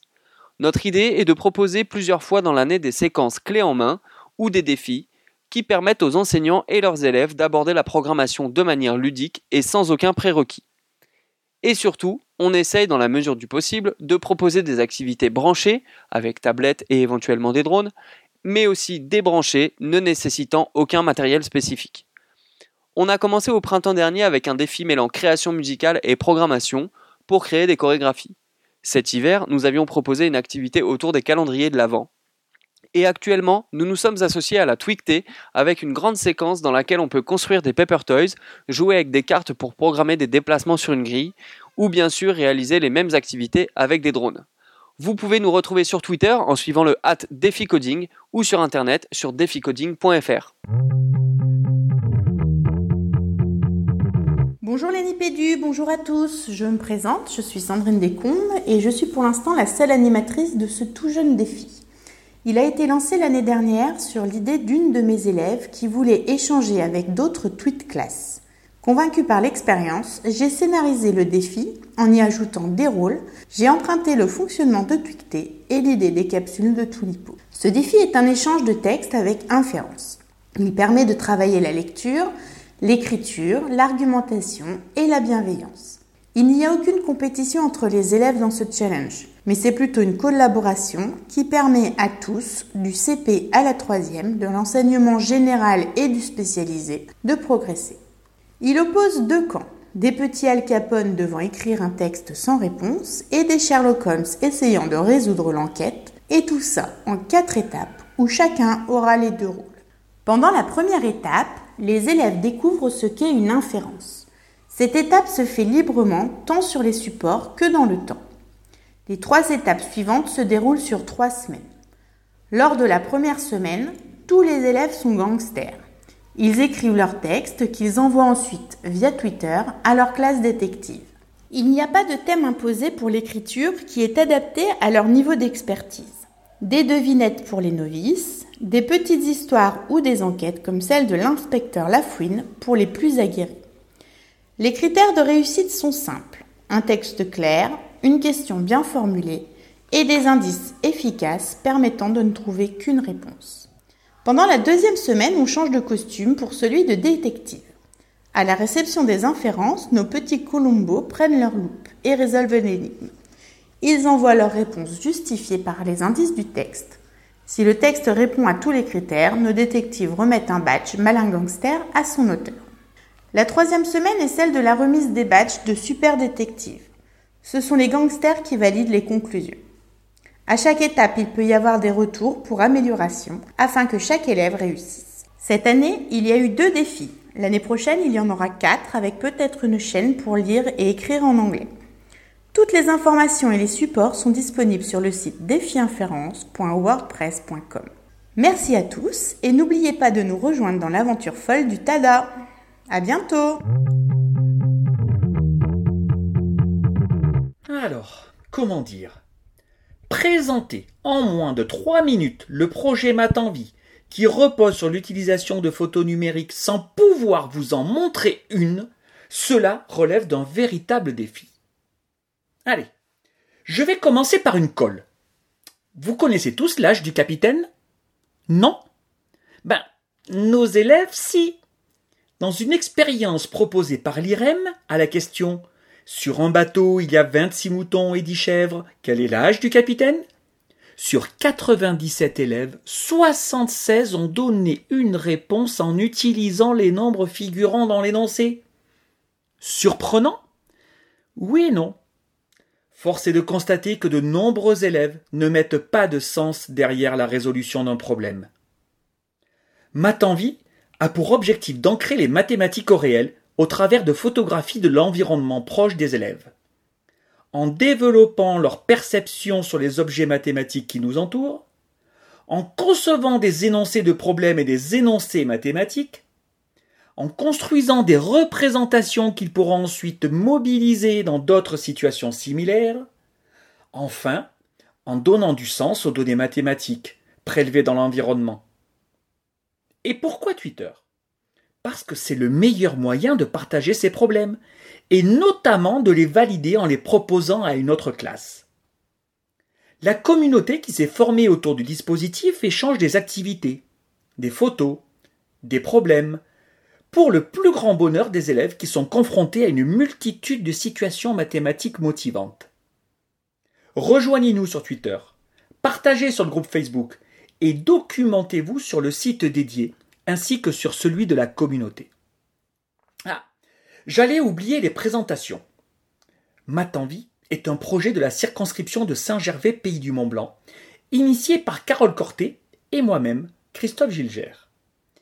Il prend aujourd'hui de la hauteur, bien que parti tout de même de 4810 mètres, tant par le nombre de relais que par le nombre d'enseignants participants. Dernièrement, le dispositif a été distingué par le prix Jacqueline Ferrand, décerné par la Société mathématique de France. Une belle reconnaissance dont nous ne sommes pas peu fiers. Si vous mettez un pied dans ce projet, vous et vos élèves ne verrez plus votre environnement comme avant. Ouvrez l'œil mathématique qui dort en vous. Je m'appelle Charlotte Bruno, je suis enseignante surnuméraire en REP en Bretagne et je tiens aussi un blog, Teacher Charlotte. Je suis Twitter addict depuis trois ans. Je suis Marie-Pierre Bernadac, j'enseigne dans une petite école rurale en Bretagne et j'ai rejoint Charlotte sur ce projet cette année. Le projet Sensei Tweetaiku a pour euh, objectif pédagogique d'inviter les élèves, de manière ludique, à rédiger de la poésie. Euh, c'est un genre qui leur fait plutôt peur en temps normal et euh, l'objectif c'est de leur faire aimer ça. Pendant trois semaines, au printemps, un petit personnage qui s'appelle le Sensei leur tweet en début de semaine un support inspirant. Donc ça peut être une photographie, une œuvre d'art ou un son MP3. Ouvre grand ton cœur, suis donc mon inspiration, et tes mots s'envolent. Les élèves rédigent des haïkus en s'inspirant de ce support et les tweetent en retour au sensei. Et à la fin de chaque semaine, le sensei lit tous les haïkus qu'il a reçus et décerne des cerisiers d'or à ses haïkus favoris. Tes vers m'ont ravi, je t'offre ce cerisier, ami du poète. La force de ce projet, c'est qu'on place les élèves dans une réelle situation de communication, puisque à travers Twitter, ils vont être lus à minima par le sensei et potentiellement par leur famille, par d'autres élèves. Euh, le sensei a reçu des haïkus de France, mais aussi du Royaume-Uni, des États-Unis et de Martinique. Et certains ont même été rédigés en anglais. Et c'était un plaisir de voir mes élèves de CM essayer de décoder ces haïkus en anglais. De France ou d'ailleurs, pour défier le grand sensei, des haïkus s'envolent. Mais qu'est-ce qu'un haïku? Alors un haïku, c'est un court poème japonais de trois vers, respectivement de 5, 7 et 5 syllabes. Et les haïkus généralement parlent de la nature, des saisons et des émotions. Trois vers, pas de rime. Ah, 17 pieds, 5, 7, 5, nature et saison. La contrainte forte de la forme du haïku peut surprendre, même les adultes, mais en réalité, elle est très fertile et très propice à la créativité. Elle est même parfois rassurante pour euh, certains élèves qui ont besoin d'un cadre fort. petite poésie se fait aimer des enfants sans appréhension. Alors, comment participer au défi? Tout d'abord, en suivant le compte Twitter du Sensei, sensei Toutes les informations importantes y sont publiées. Il faut savoir que la participation au défi est libre, il n'y a pas besoin d'inscription, on peut participer une, deux ou trois semaines. Et enfin, avant de vous lancer dans le défi, le sensei propose sur son blog une séquence complète pour initier les élèves à la création de haïku avant de défier le sensei. Défiez le sensei tout au long de ce printemps, tweetez vos haïkus.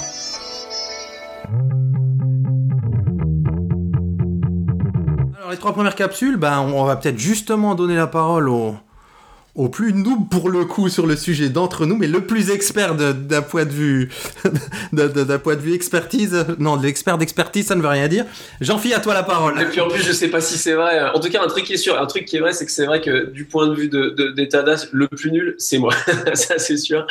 Euh, alors, euh, c'est vrai qu'en écoutant ces capsules, moi j'ai eu un certain nombre de questions qui me sont venues. Alors, on va pas toutes les traiter euh, d'un coup, mais je vais, je vais commencer par, par celle qui me vient comme ça en fait, en écoutant ces capsules, on se rend compte que Twitter n'a pas la même place euh, dans ces différentes propositions. C'est-à-dire qu'il y a certaines propositions où on a l'impression que Twitter, euh, j'allais dire, euh, n'est pas une condition euh, nécessaire à l'activité, c'est-à-dire que ça, vient euh, la supporter, euh, c'est une modalité parmi d'autres, ça aurait pu être autre chose, ça aurait pu être même du, crayon papier envoyé par la poste, alors ça aurait été certes plus long, mais la temporalité aurait pu s'organiser. Alors qu'il y a d'autres activités où on a clairement l'impression que, que ça ne pourrait pas avoir lieu, bah, pareil, ça pourrait pas avoir lieu sans Twitter. Et alors du coup, euh, je me dis, euh, est-ce que euh, la valeur, alors c'est peut-être pas le bon mot, mais est-ce que la, la, pertinence de, de, de, ces propositions est plus ou moins forte en fonction de, de ce facteur-là? Ou est-ce que vous, vous avez l'impression que justement le gain de temps, la synchronie au lieu de la, la, diachronie est vraiment quelque chose qui, qui est facilitateur, aidant dans ces propositions pédagogiques? Ben, enfin, un des premiers points, je pense, c'est surtout l'idée que ben, y a énormément de tweets classes, donc là il y a, y a, déjà un réservoir d'échanges possibles euh, vraiment énorme entre classes. Le moyen de trouver des classes partenaires assez facilement, comme tu le dis, oui, par lettre ça marchait, ou alors avec la classe voisine. Évidemment, je pense que pour la plupart des dispositifs ça fonctionne, mais il y a cette idée-là de pouvoir travailler avec des classes peut-être lointaines qui est, on le sait, un, certain levier de motivation, à la fois pour les élèves et, pour, les, pour les collègues. Et alors, du coup, ce collectif de classes, enfin, ce, grand nombre de classes, c'est vraiment, je ne sais pas comment dire, c'est quoi le mot, un, bassin qui est partagé de tous ces collectifs? Ouais, clairement, je pense, Fabien, je sais pas ce que tu en penses, mais oui, il y a le bassin de classe, comme tu le dis, à très juste titre, oui. Il y a, énormément de, de, ses collègues qui participent justement à plusieurs des, des dispositifs dont on parle là. Donc euh, évidemment, il y a une, on va dire que le noyau se retrouve, et puis il y en a d'autres euh, un peu plus... Euh, comment dire, un peu plus peut-être éloignés du réseau social Twitter, qui vont participer très ponctuellement à l'un ou l'autre. Mais évidemment, j'ai l'impression de ne pas trahir les choses en disant qu'il y a un, un, noyau qui participe à beaucoup de ces dispositifs. Ouais. Donc ça veut dire que Vas-y, vas-y, vas-y, vas-y. Ouais, en tout cas, excuse-moi Jean-Philippe, pour revenir sur la question de l'utilisation de Twitter, moi je le vois vraiment comme euh, la partie euh, émergée de l'iceberg et que bien sûr l'essentiel de l'intervention pédagogique, elle se fait en amont, en amont, avant la publication. La publication, c'est un prétexte qui peut à un moment donner plus ou moins de sens à l'activité, mais quand on, tu prends la plupart de ces, de ces dispositifs, en tout cas ceux qui utilisent activement et qui intègrent et qui intègrent Twitter ou le réseau social dans euh, leurs propositions pédagogiques, euh, c'est tout ce qui se fait en amont qui est intéressant. La publication sur Twitter, elle permet notamment de travailler des aspects de, de cybercourtoisie, de e-citoyenneté, d'usage des réseaux sociaux euh, réfléchis, mais l'enjeu, il se situe didactiquement, il se situe bien ailleurs. Donc, oui, mais tu vois, parce qu'il y a quand même certaines propositions qui utilisent la contrainte du nombre de caractères de Twitter, et donc du coup, bah, tu vois, là, typiquement, euh, je pense à, j'ai plus le nom exact, mais à, la proposition qui fait travailler les haïkus, Sensei Tweet Haiku. Mm-hmm. Euh, clairement, tu vois, ils utilisent la contrainte euh, d'espace pour faire travailler un style de poésie, un style de prose que tu que tu pourrais, enfin que tu, qui fait que d'autres types de poésie ne peuvent pas être travaillés par ce média-là, tu vois. Mais moi, je Ouais, pense ça que- s'y prête vraiment. Ouais, mais ça, ça, c'était vrai pour les 140 caractères. Bon, ça continue à l'être sur des productions euh, écrites qui sont pas trop longues, euh, comme le Sensei Actu. Ah, euh, Tweet Haiku. Il, s'est- il s'est trouvé que ça a été Twitter parce que, alors là, je vous renvoie euh, à, à une, une étude qui a été menée par, euh, par Isabelle Quentin. Vous retrouverez notamment dans le dossier collectif enseignants connectés, euh, le dossier spécial des cahiers pédagogiques euh, d'octobre, qui explique, qui retrace un petit peu l'historique de l'appropriation par les enseignants de Twitter. Les enseignants étaient sur Twitter pour de la veille pédagogique et très rapidement, peut-être de façon concomitante, ils ont développé des activités dessus. Donc il s'est trouvé que tu en as certaines qui se sont saisies de cette contrainte comme un élément didactique et d'autres qui se sont saisies du réseau social pour ce qu'est un réseau social. Aujourd'hui, on peut les imaginer migrer euh, sur WhatsApp, euh, pe- peut-être pas sur Snapchat, mais je dis n'importe quoi. On pourrait être sur de la messagerie instantanée, on pourrait être sur, euh, sur tout un tas d'autres choses. Donc j'ai l'impression que c'est moins vrai. Ce qui est vrai, c'est que dans les collectifs qu'on a désignés tout à l'heure, que moi je préfère désigner comme des collectifs qui sont réunis à la fois par leur envie de partager et par le fait qu'ils se saisissent d'une solution numérique qu'ils intègrent à une proposition pédagogique qui est somme toute assez traditionnelle et qui pourrait se réaliser euh, papier-crayon, plutôt que de dire ce sont des propositions qui sont euh, uniquement supportées par Twitter. Je pense aux ceintures de compétences. Euh, les ceintures de compétences, il se passe pratiquement rien sur Twitter, si ce n'est, et je parle vraiment sous couvert de- des membres des, ceintures de compétences, sur la diffusion du dispositif et peut-être dans des messages privés euh, entre les membres, même si on sait que la plupart des communautés maintenant sont passées sur des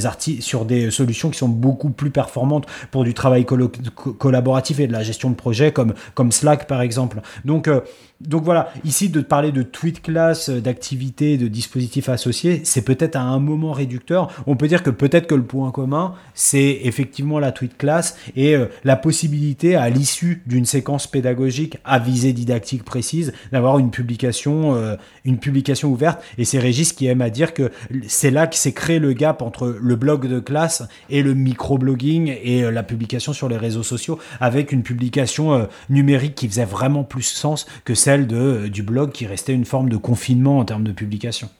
Mhm. Ouais, t'es sûr de la... tu as vraiment de l'interaction sur Twitter, quoi. Forcément, tu as de l'interaction, donc euh, c'est le vrai levier. Ok, ok les gars, merci beaucoup pour ces éclairages. Bon, et tout de suite derrière, ben, j'ai envie de dire, on alimente la machine avec trois nouvelles capsules.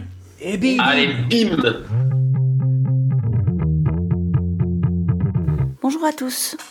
Je suis là aujourd'hui pour vous présenter le collectif des C2C Edu. Qui sommes-nous?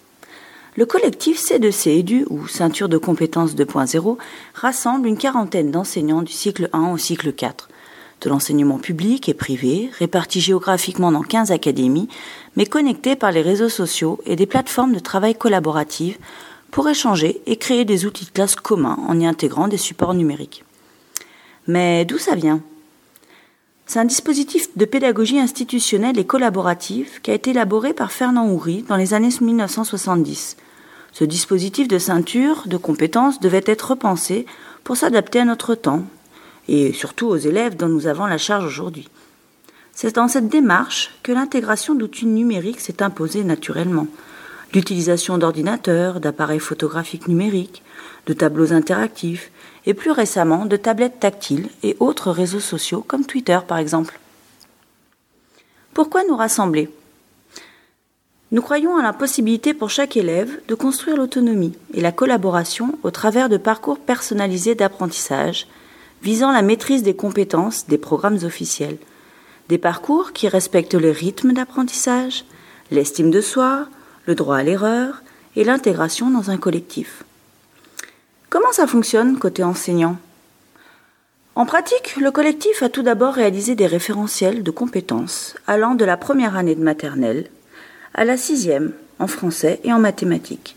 Ces référentiels ont été partagés sur le site nos ceintures de compétences.org. Les collègues intéressés peuvent également y trouver des exemples de plans de travail, des témoignages, des photos. Le collectif essaie toujours de mettre un peu à jour le site et de montrer aux gens ce qui s'y passe. Mais le travail ne s'est pas arrêté là, puisque le collectif s'est penché non seulement sur la création de parcours individualisés en cycle 2 et en ce moment en cycle 3, mais aussi sur l'extension du dispositif aux matières telles que les langues, la découverte du monde, les sciences. Tous les enseignants qui composent le groupe sont tous les jours dans le questionnement de l'amélioration du dispositif. Et ce n'est pas toujours facile de s'entendre à distance. Il faut régulièrement faire le point sur nos façons de voir les choses, sur nos fonctionnements, afin qu'ils correspondent aux valeurs portées par le groupe. Et du côté des classes Quel que soit le niveau et la classe, l'élève a à sa disposition le référentiel de compétences correspondant globalement à son cycle. Chaque semaine, ou toutes les deux ou trois semaines selon l'âge et les enseignants, l'élève remplit un plan de travail, une feuille de route, pour indiquer les compétences qu'il souhaite travailler. Se met alors en route un parcours plus ou moins long selon ses besoins. Exercice papier, jeux, manipulation, exercice en ligne, production de chefs-d'œuvre, passage de ceinture, remédiation par l'enseignant.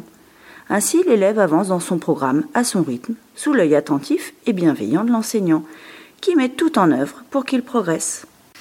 Voilà, vous avez un petit aperçu du collectif que je représente aujourd'hui dans cette petite capsule.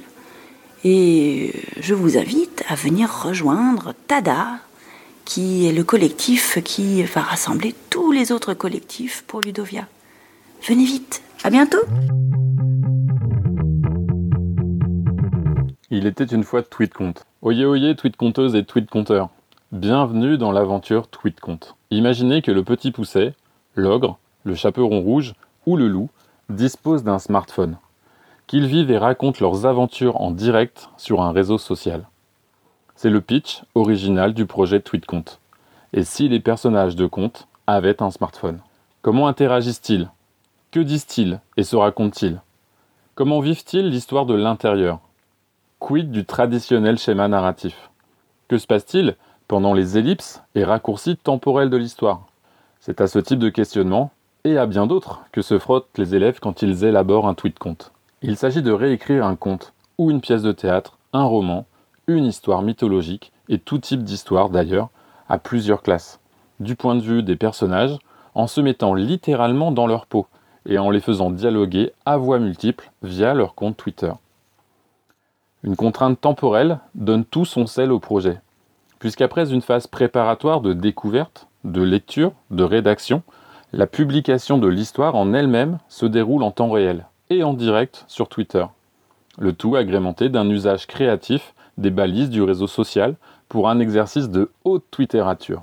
Associé à une ou plusieurs classes, vous vous accordez sur les personnages à faire vivre, sur une trame générale, plus ou moins proche de l'original, et sur une date de publication finale en direct.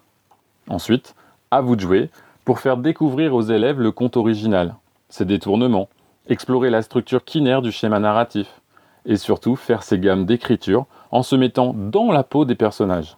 TweetConte se veut avant tout un projet d'écriture et de littérature. Bien sûr, il est collaboratif et transmédia, puisque scénariser, rédiger et publier un TweetConte peut vous amener à explorer une vaste palette d'outils comme des solutions d'écriture collaborative, de la photographie ou du montage vidéo. Mais simplement, c'est aussi un projet papier-crayon. Chacun s'y projette et s'y intègre selon ses envies, son contexte et ses besoins pédagogiques.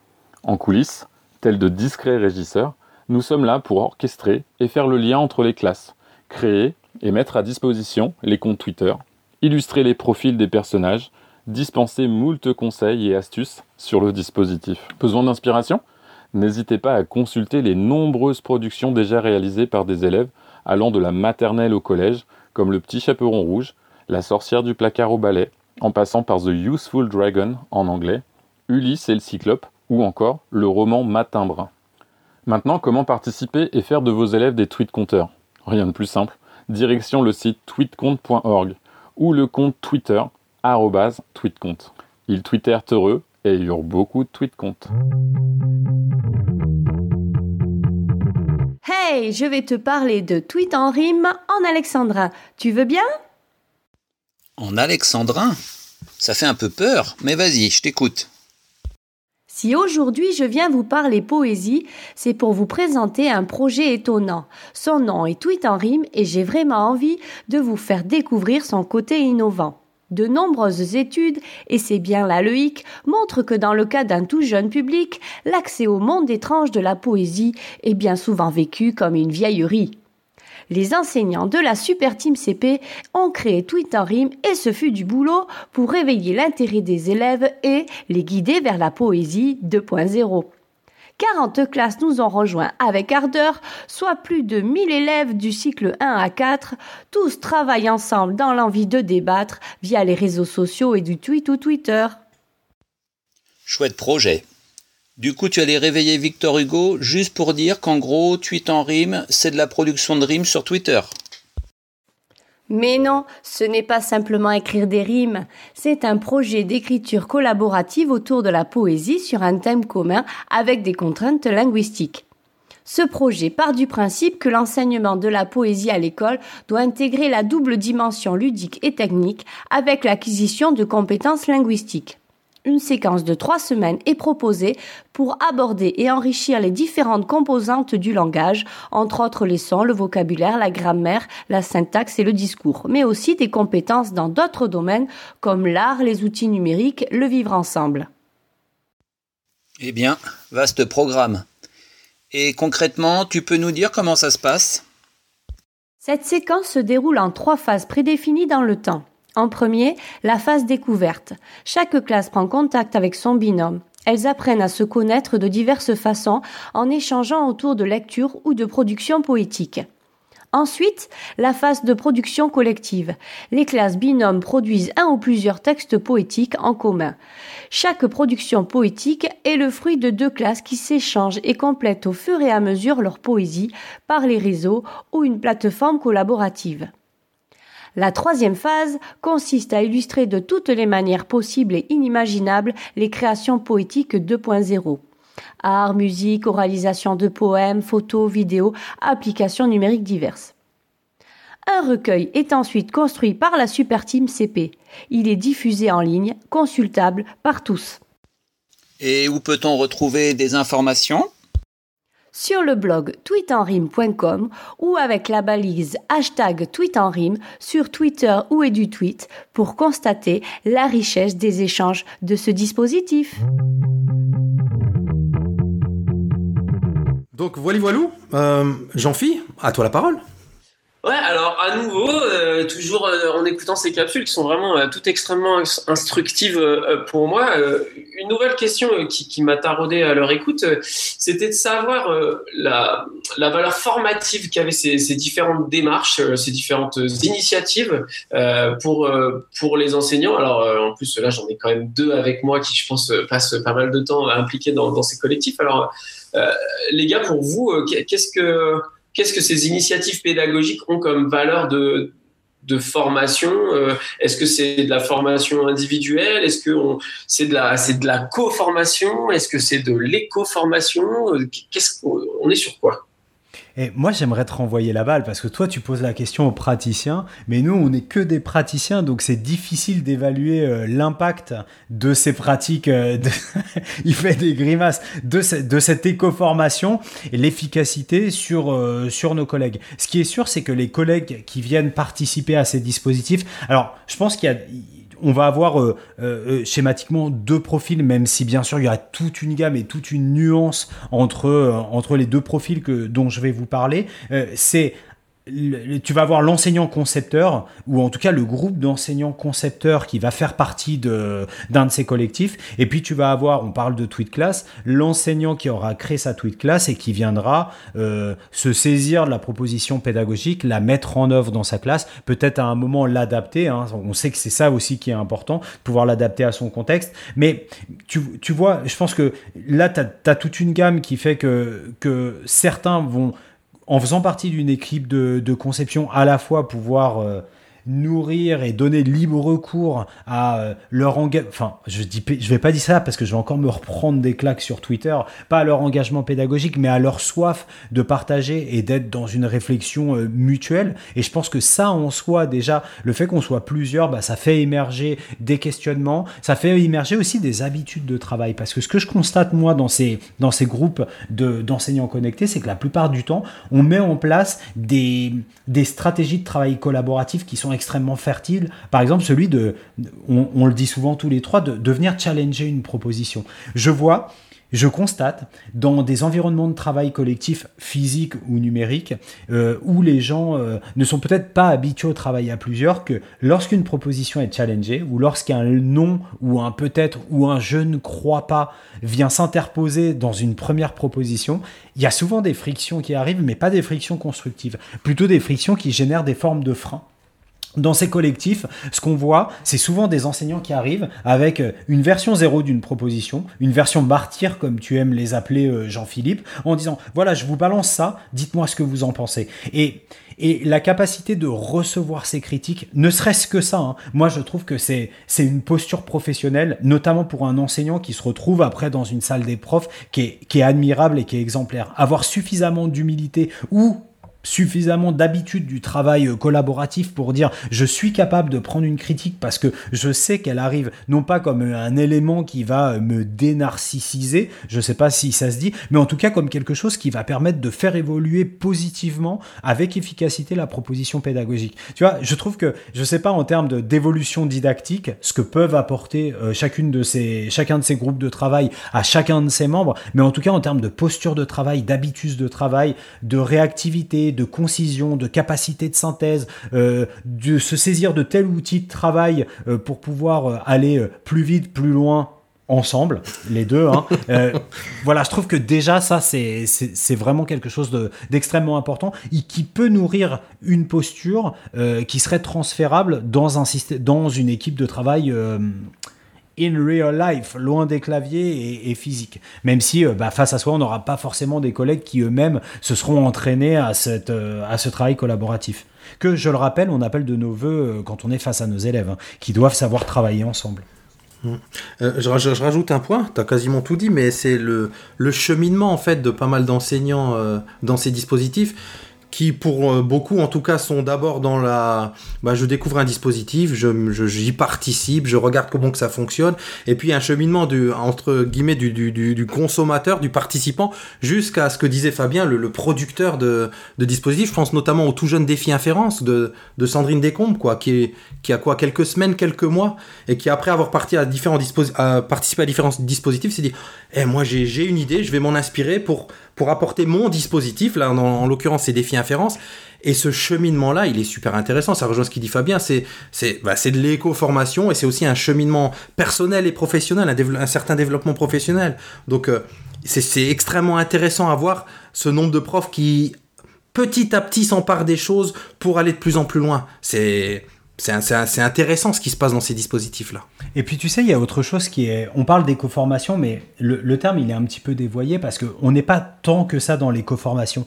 On voit aujourd'hui beaucoup d'enseignants, euh, j'ai envie de dire comme n'importe quel individu, qui disposent de compétences extra-professionnelles, c'est-à-dire qui ne sont pas inhérentes au métier d'enseignant. Si on se retrouve en salle des profs et qu'on parle que, de notre métier, euh, on va tous avoir une formation pédagogique, on va tous avoir une formation didactique. Dans ces dispositifs qui ont besoin de publier en ligne, de faire de la com, parfois euh, de réfléchir au développement de leurs propositions, eh ben, on retrouve tout un, tout un ensemble de compétences qui sont des, des compétences extra-pédagogiques ou extra-didactiques qui sont liées, euh, bah, je sais pas, à la réalisation, euh, à la création assistée par ordinateur, à la capacité à trouver des financements. Tiens, c'est quelque chose qui doit te parler, Jean-Philippe, à, à bidouiller un site internet, trouver quel va être le meilleur hébergeur, faire une proposition de crowdfunding en ligne, créer une association. Enfin, tu vois, et, tout ça, ça nous sort aussi de, compétences euh, pratico-praticiennes pour aller vers euh, des choses qui, on parlait tout à l'heure de comment lutter contre l'usure du métier, bah, c'est de rester dans cette vitalité professionnelle. Et la vitalité professionnelle, elle passe aussi par euh, continuer à apprendre et par l'élargissement du champ de compétences des enseignants qu'on est.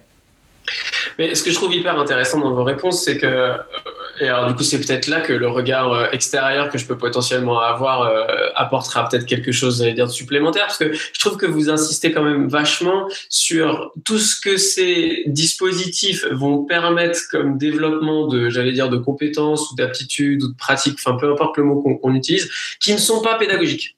C'est-à-dire que c'est, euh, voilà, c'est le travail en équipe, c'est savoir se remettre en question, c'est euh, c'est savoir s'approprier un, média nouveau, c'est savoir se renseigner, c'est faire la veille, c'est enfin c'est plein de choses. Mais en même temps, ce que je trouve passionnant, c'est que quand j'écoute ces capsules, je vois aussi que forcément euh, les personnes qui sont enfin qui, qui qui à la fois sont l'initiative, enfin, l'initiative, ouais, euh, à, l'origine, enfin, c'était ça le mot chercher, à l'origine de ces initiatives, mais aussi tout autant celles qui vont s'en saisir plus euh, comme euh, consommateurs, quoique j'aime pas le mot parce que je trouve qu'il a, il a une, une, connotation un peu négative alors que, que j'ai pas spécialement envie de donner.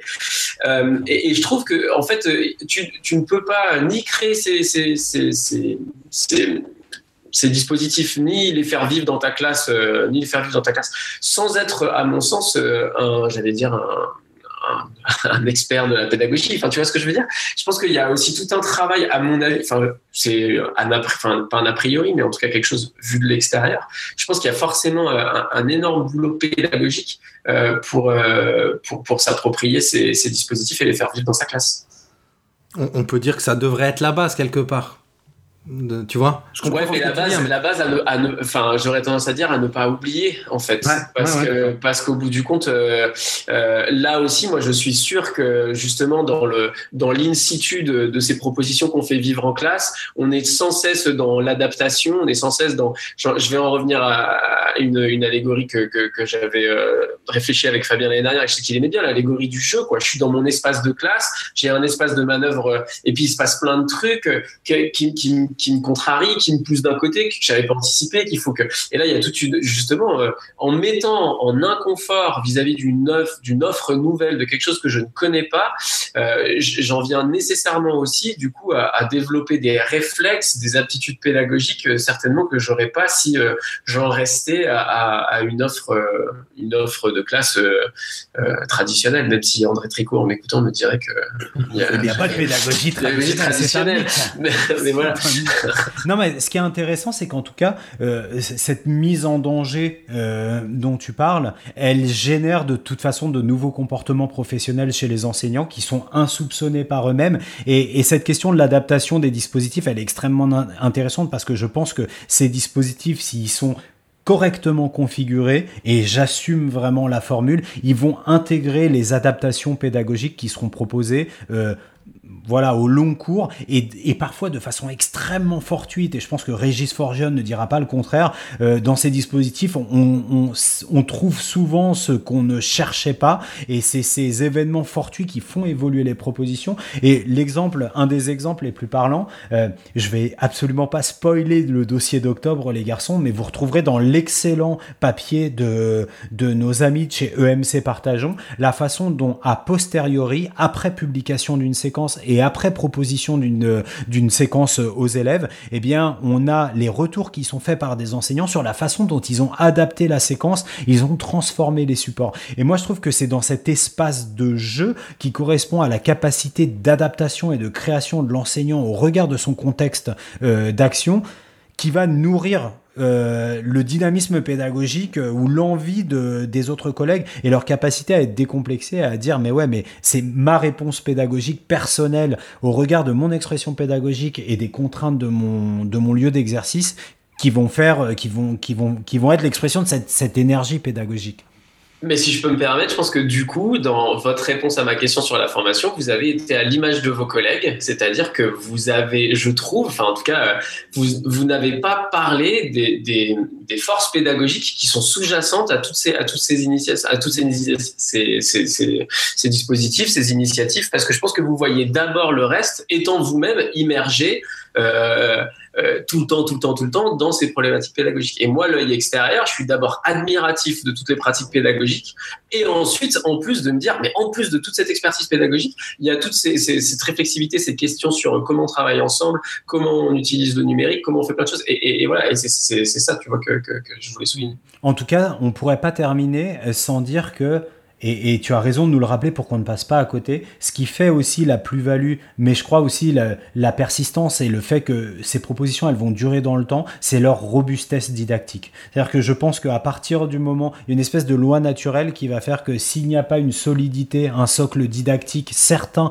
derrière les propositions, euh, les enseignants ne s'en saisiront pas. Et celles qui vont durer, celles qui vont euh, vraiment percoler, ce sont celles qui reposent sur des éléments didactiques solides. Ça aussi, hein, parce qu'on parle même pour les dispositifs pédagogiques, j'ai tendance à croire que quand on parle beaucoup des soft skills et de ce qui ne relève pas du disciplinaire, c'est parce qu'il y a peut-être anguille sous roche. C'est la même chose pour ces, pour ces propositions. Il est extrêmement important d'aller voir, euh, la, encore une fois, la robustesse didactique qui, sous-tend chacune de ces propositions. Et euh, la durabilité, c'est un des indicateurs, à mon avis.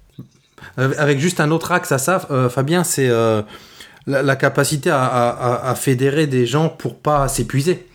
Euh, parce que euh, derrière ces collectifs, alors il y a plus ou moins un, plus ou moins grand nombre de personnes, et j'imagine que quand on est dans un dispositif où il y a où il y a une personne ou deux au pilotage complet du dispositif, il peut y avoir très vite une forme d'épuisement. Donc ce, ce renouvellement là aussi, il est important pour la pour la, la, robustesse dans la durée en tout cas. Mais alors là, ça implique la capacité des créateurs ou des gens qui sont momentanément ou pas au pilotage de ces dispositifs de pouvoir un petit peu lâcher prise et, et céder, euh, céder la place à d'autres. Euh, on pourrait en discuter longtemps, mais ça va peut-être nous faire réfléchir au troisième point qu'on abordera après Régis, cette troisième séquence de capsules.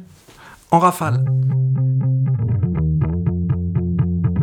Durant le tweet conseil de septembre 2016, le projet Toulipo est lancé suite à l'idée de faire produire à des classes des écrits oulipiens.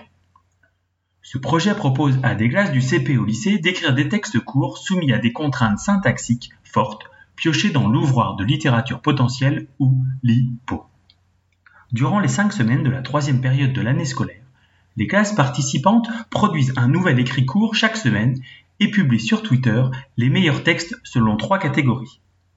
Chaque classe lit ensuite les productions des six autres classes de son équipe avant de voter pour les meilleurs textes de la semaine.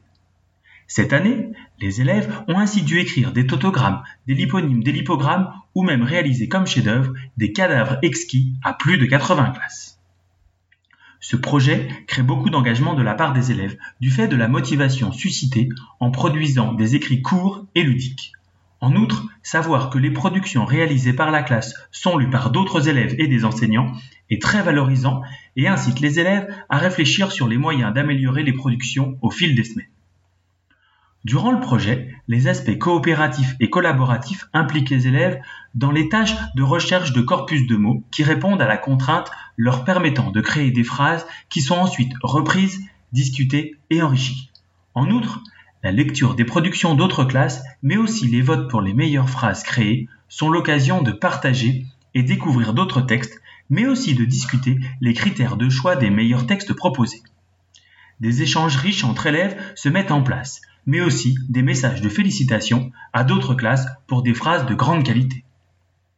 Tout l'hypo implique aussi le réinvestissement et donc l'ancrage de compétences souvent purement grammaticales, comme les classes grammaticales ou les fonctions de la phrase.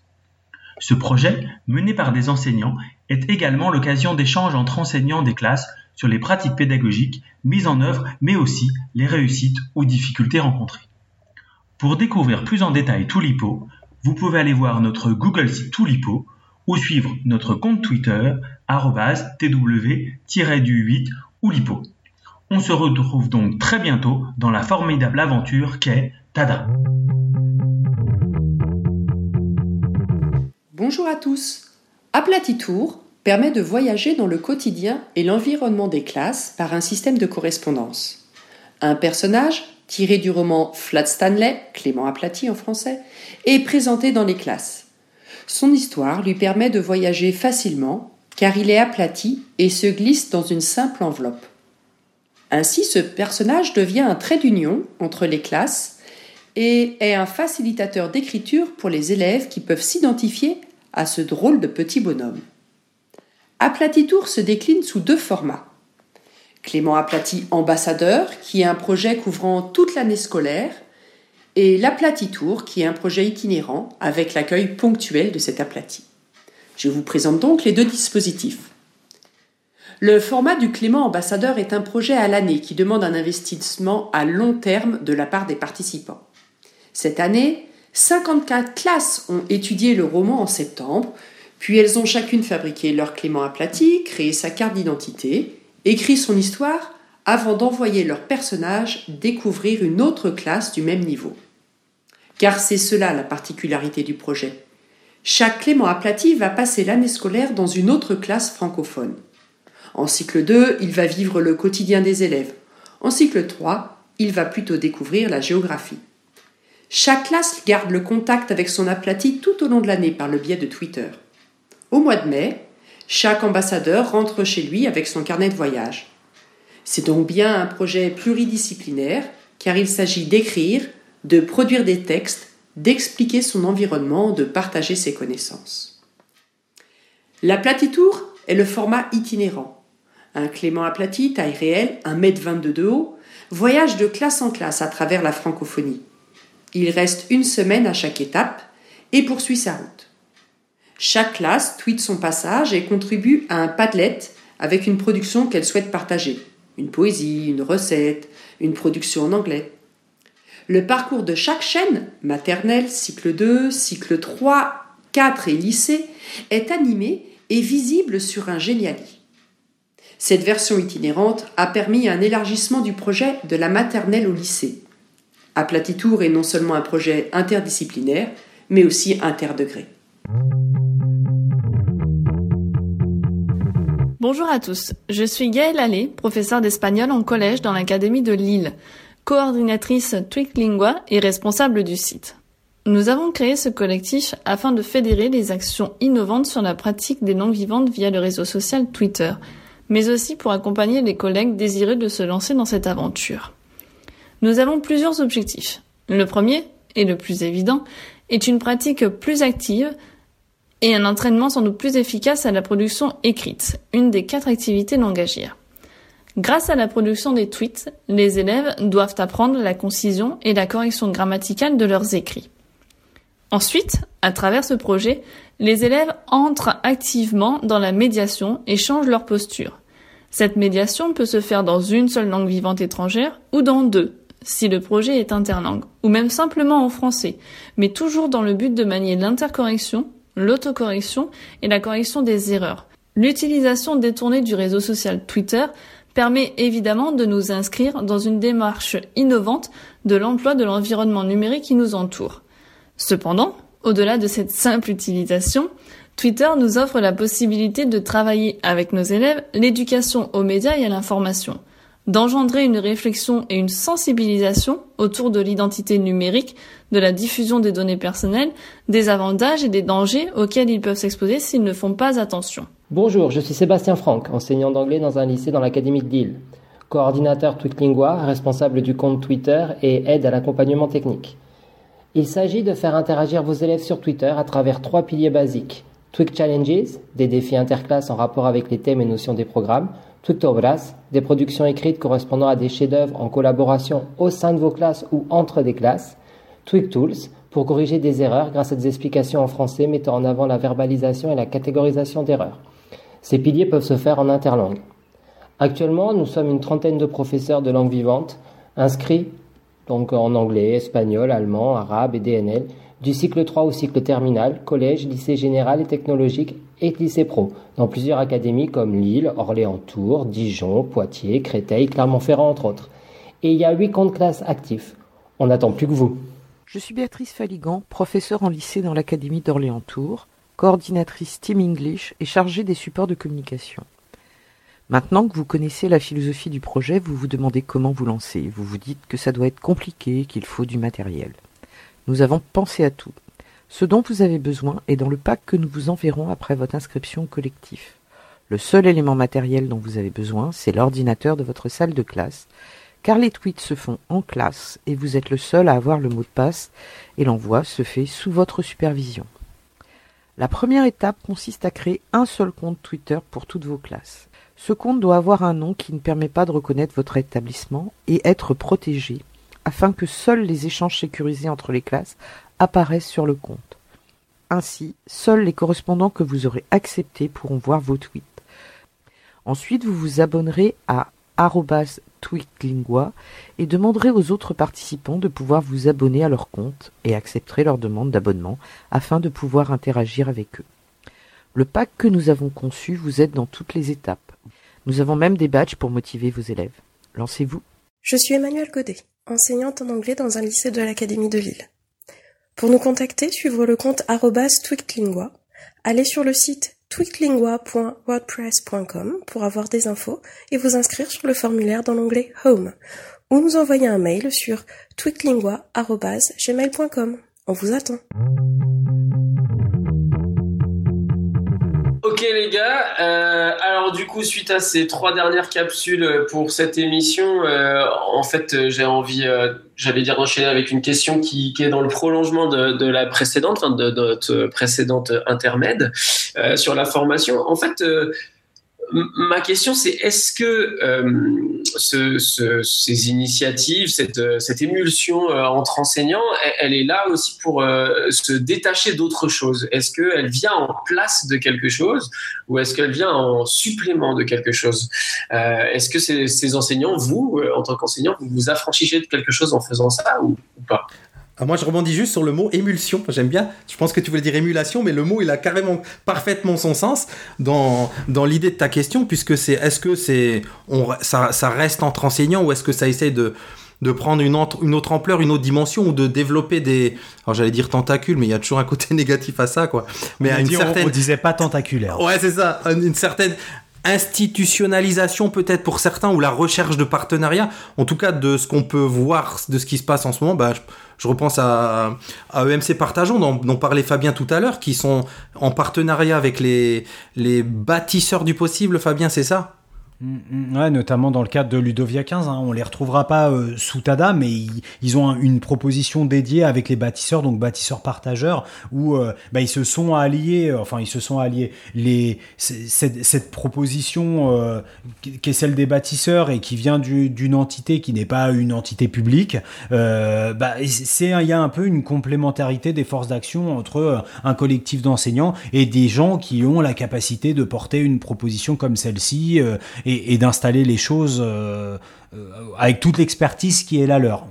Donc, euh, donc c'est vrai que le fait d'aller chercher euh, des appuis, c'est quelque chose de fondamental parce que tu parlais de l'épuisement tout à l'heure, Régis. Il y a aussi euh, de savoir où est-ce qu'on emmène ces, euh, ces propositions. EMC Partageant, encore une fois, hein, c'est une, c'est un très bon exemple parce que on les retrouve avec les bâtisseurs du possible, donc qui est un acteur, euh, qui est un acteur privé de la formation des enseignants, mais on les retrouve aussi euh, sur les BRNE, on les retrouve aussi sur EduScol. Donc c'est la capacité à aller pouvoir trouver des relais, des relais de diffusion, peut-être euh, d'autres formes d'appui sur des acteurs qui sont institutionnels ou des acteurs privés. Donc, euh, donc je ne sais pas si la question de l'affranchissement euh, de tel ou tel acteur, elle est, elle est, elle est vraiment centrale. En tout cas, c'est la capacité de se dire qu'il y a d'autres possibilités de donner un écho et d'aller chercher des soutiens que celle de d'aller solliciter l'acteur institutionnel le plus proche. Vous apprécierez et vous saurez de qui je parle en fonction de si vous êtes dans le premier ou dans le second degré.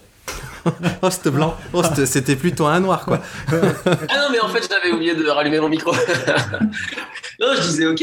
Euh, je disais que bah, c'était une réponse que je trouvais tout à fait euh, complète satisfaisante. Je sais pas si, si Régis, toi, tu avais un truc à rajouter par rapport à ça. Non, non, bah après, on peut pas parler à leur place, mais j'imagine qu'il y, y, en a certains qui tiennent euh, plus à, à, à, à, rester dans ce côté euh, les en, des enseignants par les enseignants, enfin des propositions par les enseignants, entre enseignants, pour les enseignants, qui tiennent vraiment une certaine forme de, je sais pas comment dire, de, de, euh, liberté peut-être, je sais pas, d'indépendance totale. Et puis après, c'est vrai que pour euh, une certaine diffusion, un essaimage, ben il y, a, y en a d'autres qui sont plus dans la recherche de, de relais ou de partenariat. J'ai l'impression qu'entre ces deux, on va retrouver, selon justement la robustesse et la durée de ces dispositifs, tout un tout un panel qui va être pour le coup vraiment intéressant à observer. Mais c'est pour ça que ça reste des défricheurs. On a souvent parlé des défricheurs comme des individus super innovants, euh, notamment on parlait tout à l'heure de l'avènement ou du développement du numérique éducatif. Aujourd'hui, il y a cette capacité à partir d'une proposition pédagogique d'aller trouver des relais, euh, des relais divers. Euh, et à l'inverse, on a des acteurs du monde éducatif, alors encore une fois, qu'ils soient institutionnels ou privés, qui sont capables d'aller capter cette énergie enseignante et ces propositions pour, euh, pour en faciliter la diffusion. Et bien sûr, ils y trouvent euh, leur compte à un moment. Mais, j'ai l'impression que l'idée, c'est d'avoir vraiment du gagnant-gagnant. Et in fine, bah, on, reste avec deux objectifs forts. Celui de permettre aux élèves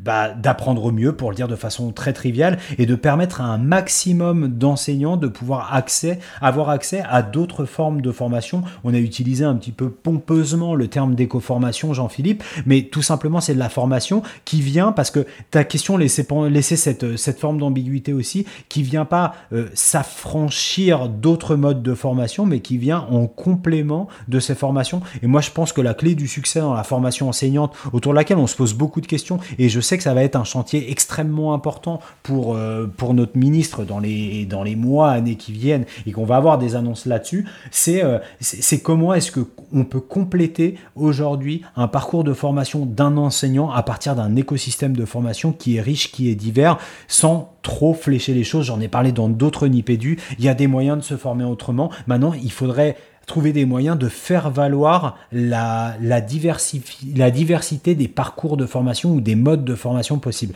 Ça ne se résume pas, je prends le plus simple parce que c'est celui que je connais, à un parcours euh, institutionnel tout tracé qui alternerait euh, entre animation pédagogique de circonscription, et là je parle en tant qu'enseignant du premier degré, et euh, plan académique ou plan national de formation. Il y a d'autres modes de formation. Maintenant, si je passe un samedi après-midi avec un acteur privé, par exemple, de la formation, ben, comment est-ce que je peux le, faire valoir auprès de, ma hiérarchie? Et vous savez qu'il y a un grand syndicat, euh, enfin il y a un syndicat puissant d'enseignants qui a lancé un sondage de masse et une petite opération de calcul euh, pour chaque euh, enseignant autour de, du nombre d'heures de formation ou du nombre d'heures, vous savez, ces fameuses heures de concertation, formation qui sont de 108 heures, de savoir effectivement à quoi on les dédie et est-ce qu'on a fait que 108 heures. Ben, ben, je trouve que la question elle est exactement là, c'est-à-dire que moi j'ai envie de venir te voir euh, en, colloque, euh, Jean-Philippe, bien euh, l'heure et demie que je passerai à t'écouter, à échanger avec toi, j'ai envie qu'il soit comptabilisé dans mon crédit formation. Et, peut-être que l'engagement ou la participation d'un certain nombre de ces dispositifs, alors ça pose la question de la labellisation à un moment, hein, peut-être, bah, ça pourrait être reconnu comme du temps de formation. Je rajoute un truc qu'on n'a pas dit et qui fait le lien aussi avec la, première partie de l'émission autour de l'épuisement professionnel, de la reconnaissance, qui est un des, premiers leviers d'auto-alimentation, comme on le disait, de, sa flamme pédagogique, c'est que bah, pas mal de ces enseignants se retrouvent finalement reconnus. Euh, même institutionnellement, un hein, tour de dispositif, on en connaît plein qui, qui ont dit bah moi mon conseiller PEDA ou mon IEN m'a demandé de venir présenter tel et tel dispositif auquel je participe pour une animation pédagogique, pour un forum pédagogique. Donc il y a aussi ce levier-là de, de développement et de reconnaissance. Et on sait à quel point les enseignants, ils ont... Et enfin, il y a, il y a ce besoin fort de reconnaissance, bah, dans le sens où, de ce qu'on disait encore une fois au, début d'émission, que... Il y, a, il y, a, ce regard parfois biaisé sur les enseignants qui ont trop de vacances, qui sont pas reconnus par la société. Et donc, de, donc, donc, donc, ce besoin de reconnaissance qui vient parfois par ces dispositifs, c'est aussi un levier important euh, pour chacun. Mais du, coup, on parlait tout à l'heure de management. Euh, là, on va saluer ces cadres et on va saluer ces formateurs qui ont à la fois cette humilité et cette euh, intelligence d'aller se saisir et de valoriser ces propositions, qu'elles soient collectives ou individuelles. Et ça me fait penser à quelqu'un que je, tiens à saluer ce soir, qui est Nicolas Pignel, que vous connaissez peut-être si vous êtes conseiller pédagogique d'une part ou si vous êtes fidèle poditeur, qui était... je dis bien qu'il était conseiller pédagogique et notamment membre de l'association des, conseillers pédagogiques et autres formateurs. Euh, et qui, euh, qui vient d'être euh, admis au concours d'IEN et euh, voilà avec un bel accessible puisqu'il est arrivé deuxième au concours. Donc félicitations à Nicolas. Et pourquoi je parle de lui? Parce que typiquement, il avait vraiment cette, dynamique en tant que conseiller pédagogique d'aller débusquer, d'aller chiner des propositions d'enseignants pour les mettre en valeur pas forcément pour se les approprier à son compte parce que ça c'est pas bien messieurs mesdames les conseillers pédagogiques si toutefois vous êtes vous êtes attiré par cette tentation là non non c'est pas du tout l'idée, c'est de pouvoir, euh, avec toute l'expertise d'un formateur, mettre en valeur, organiser les choses pour qu'on puisse diffuser largement, que les collègues soient capables de s'approprier, chose difficile, une proposition pédagogique qui est faite par, euh, bah, par un autre enseignant. Bon, en tout cas, bravo les tadaïstes, les... mais les garçons, il faut vraiment qu'on passe à la suite de l'émission, on est d'accord Ouais, ouais, allez, on y va, on y court. Allez. On y court. Allez, on y court des deux jambes à notre cou. C'est le temps de inspiration, coup de cœur, coup de gueule et, et actu presque. hein. Inspiration. Inspiration. Coup de cœur. Coup de cœur. Coup de gueule. Coup de gueule. Euh, allez Fabien. Non, c'est Fabien qui. Oui, c'est toi. Ouais, je, peux, je peux commencer, mais n'hésitez Mhm. pas à me relayer. Euh, alors, en fait, en forme de coup de cœur, euh, si vous êtes d'accord, on va annoncer un certain nombre d'éléments qui auront lieu tout au long de ce mois de mai qui doit se terminer. On va plutôt parler du mois de juin. Donc, on vous sait très occupé, mais il y a un certain nombre d'éléments qui, d'événements qu'il ne faut surtout pas manquer. Et on a parlé de collectif enseignant. Comment ne pas parler de l'association La classe qui est aujourd'hui, on peut le dire, l'un des, l'un des principaux diffuseurs, sinon le principal diffuseur de ce mode d'action pédagogique qu'est la classe inversée et qui tiendra pour la troisième année son clic, donc le clic 2018 qui aura lieu cette année les 29, 30 juin et 1er juillet à l'université Paris Descartes. C'est mon employeur encore pour quelques semaines, donc je salue l'université Paris Descartes. Donc vous connaissez le principe de ces journées, ce sont des journées de rencontre autour de la classe inversée et cette année pas seulement parce qu'on va aller explorer bien plus loin, notamment du côté des pédagogies actives. Et devinez quoi les garçons, on retrouvera si, euh, si mes informations sont bonnes, un certain nombre des propositions dont on a entendu parler ce soir. Donc, euh, des ateliers, mais aussi des conférences avec des conférenciers prestigieux, sinon, euh, je dirais fascinants pour en avoir entendu certains euh, d'entre eux. Donc, on aura bien sûr Marcel Lebrun, qui est professeur en technologie de l'éducation à l'université de catholique de Louvain. On aura Franck Ramu, directeur de recherche au CNRS en sciences cognitives. Et on aura, alors ça, cerise sur le gâteau, et bravo aux sœurs du four pour ce recrutement, le mathématicien et non moins euh, député. Amateur d'araignées. et, et- et de, et de lavalière, c'est comme ça qu'on dit Ah ouais, c'est ça. Euh, Cédric Villani, voilà, mathématicien, médaille, médaille Field, qui viendra euh, vous parler de son rapport à l'éducation et certainement de Donald au pays des mathématiques. Ouais, c'est ce que j'allais dire. Vous le retrouvez dans l'IP du 62 avec Cédric Pignel, justement. Ouais, c'est, et ouais, c'est le même. La boucle est bouclée. Et, et, Ouais. et Édouard Philippe, quand même. Exact, quel épisode mythique, c'est pas irréel, vrai irréel. Ouais. Et on n'est pas encarté dans un quelconque parti euh, Oh. chez Nipé Dur, bien sûr, bien sûr. Ouais, que vous dites, que vous dites. Putain, je me rends compte en le disant que ça fait mal quand même. C'est fou, hein. Mais personne n'aurait pu prévoir un truc pareil, de toute façon. Donc, euh. Euh, une Euh, autre, euh, un autre événement, les garçons? Allez. Ah ouais, c'est genre un autre événement, mais c'est encore moi qui parle. Ah bah, c'est, c'est- bah oui, Oh t'as tout mis de- en mauve, donc... euh, Euh, on a eu Stéphanie Briand qui nous a contacté, donc on tenait à la remercier euh, pour ça. Alors Stéphanie Briand, c'est qui? C'est la réalisatrice d'un document qui est sorti ce mercredi 23 mai qui s'appelle Le cerveau des enfants. Ah, des neurosciences comme je les aime. Donc allons voir ce qui se passe dans le cerveau des neuro... dans le cerveau des enfants avec Stéphanie Briand qui va au travers de ce documentaire euh, recueillir un certain nombre de témoignages dont celui de Mathieu Ricard autour du fonctionnement du cerveau des enfants, mais aussi autour de l'apprentissage d'un certain nombre de compétences. On parlait de soft skills tout à l'heure comme la bienveillance, l'empathie, le mindfulness. Et oui, tout ça, ça s'apprend. Une petite phrase de Stéphanie qui dit Je ne crois pas que nous devions préparer les enfants au monde de demain. Car le monde de demain, eh bien, c'est eux. Euh, voilà, une petite, euh, une petite sortie en salle. Elle nous a contacté, on a trouvé ça hyper sympa de relayer. On ira bien voir le film et peut-être qu'on aura Stéphanie autour d'un sujet neurosciences où on pourra bien se lâcher, les garçons. à, à retrouver dans, dans l'épisode de- du 20, je dis d'hier, mais du 23 mai de Grand Bien vous fasse avec Ali Rebéi. Donc, euh, je vais mettre le lien dans les notes de l'émission aussi. Parfait. D'autres événements, les garçons, si on sait pas quoi faire au mois de juin, vu qu'en général on sait pas trop quoi faire. On s'ennuie un peu. Jean-Phi? Euh... sais pas si. moi, au mois- moi, au mois de juin, j'ai un événement qui arrive, mais ça vous concerne pas. tu, tu veux, tu veux parler du double impact? C'est ça. non, j'ai rien à annoncer, les gars, rien à annoncer. Ok, bon, je pense que on est bien. Alors, on a une belle émission, donc on va pas, on va pas compléter plus que ça parce qu'il y a vraiment de quoi se nourrir. J'ai l'impression, et, et on, on- en même temps, on s'est bien amusé. Donc, je vous propose qu'on se retrouve euh, dans un mois pour le numéro 95. Ouais, ça Ouais. sent bon ça. Ouais, au mois de juin. Ouais, C'est ça. Ouais. On aura bien le temps de la préparer cette émission Oh, tranquille, oui, pépère, ouais. là, bien installée dans son mois de juin. Puis je vous avais dit que je vous parlerai de, de, de, de John Hattie pour ceux qui ont écouté l'émission. Ce sera pour la prochaine émission. On a déjà trop de choses, donc euh, Ok, voilà, et- pour et la prochaine ou une autre. Quoi. Juste un petit. Ouais, vas-y, j'en vis. Eh non, mais en même temps, John Hattie, euh, beaucoup travaillé sur le feedback. Bim, on se fait une émission évaluation feedback. Bam. Ouais, ouais. Ok. Ouais, mais les- tu sais qu'on s'est déjà risqué à une trilogie sur l'évaluation, c'est pas facile. hein. Mais parce que t'étais pas là. Là, j'ai moins Voilà. peur te sachant à nos côtés, jean Ah ouais.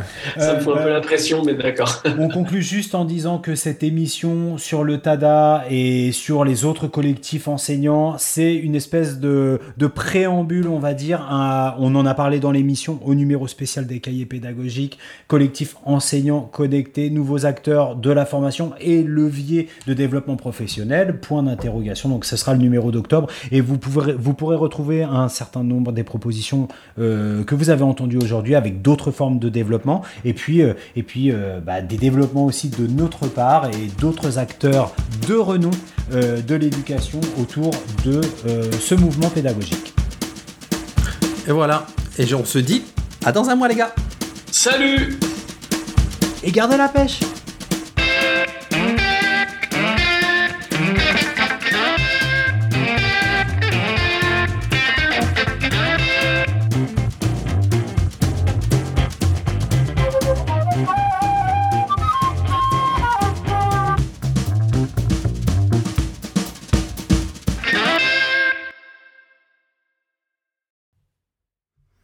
Bon, c'est deux heures, hein, les gars. Ouais, bim. Dont 1h30 de moins, quoi. oh, les, oh, les bolosses. Putain, mais c'est moi qui suis bavard, c'est un truc de malade quand même. Hein.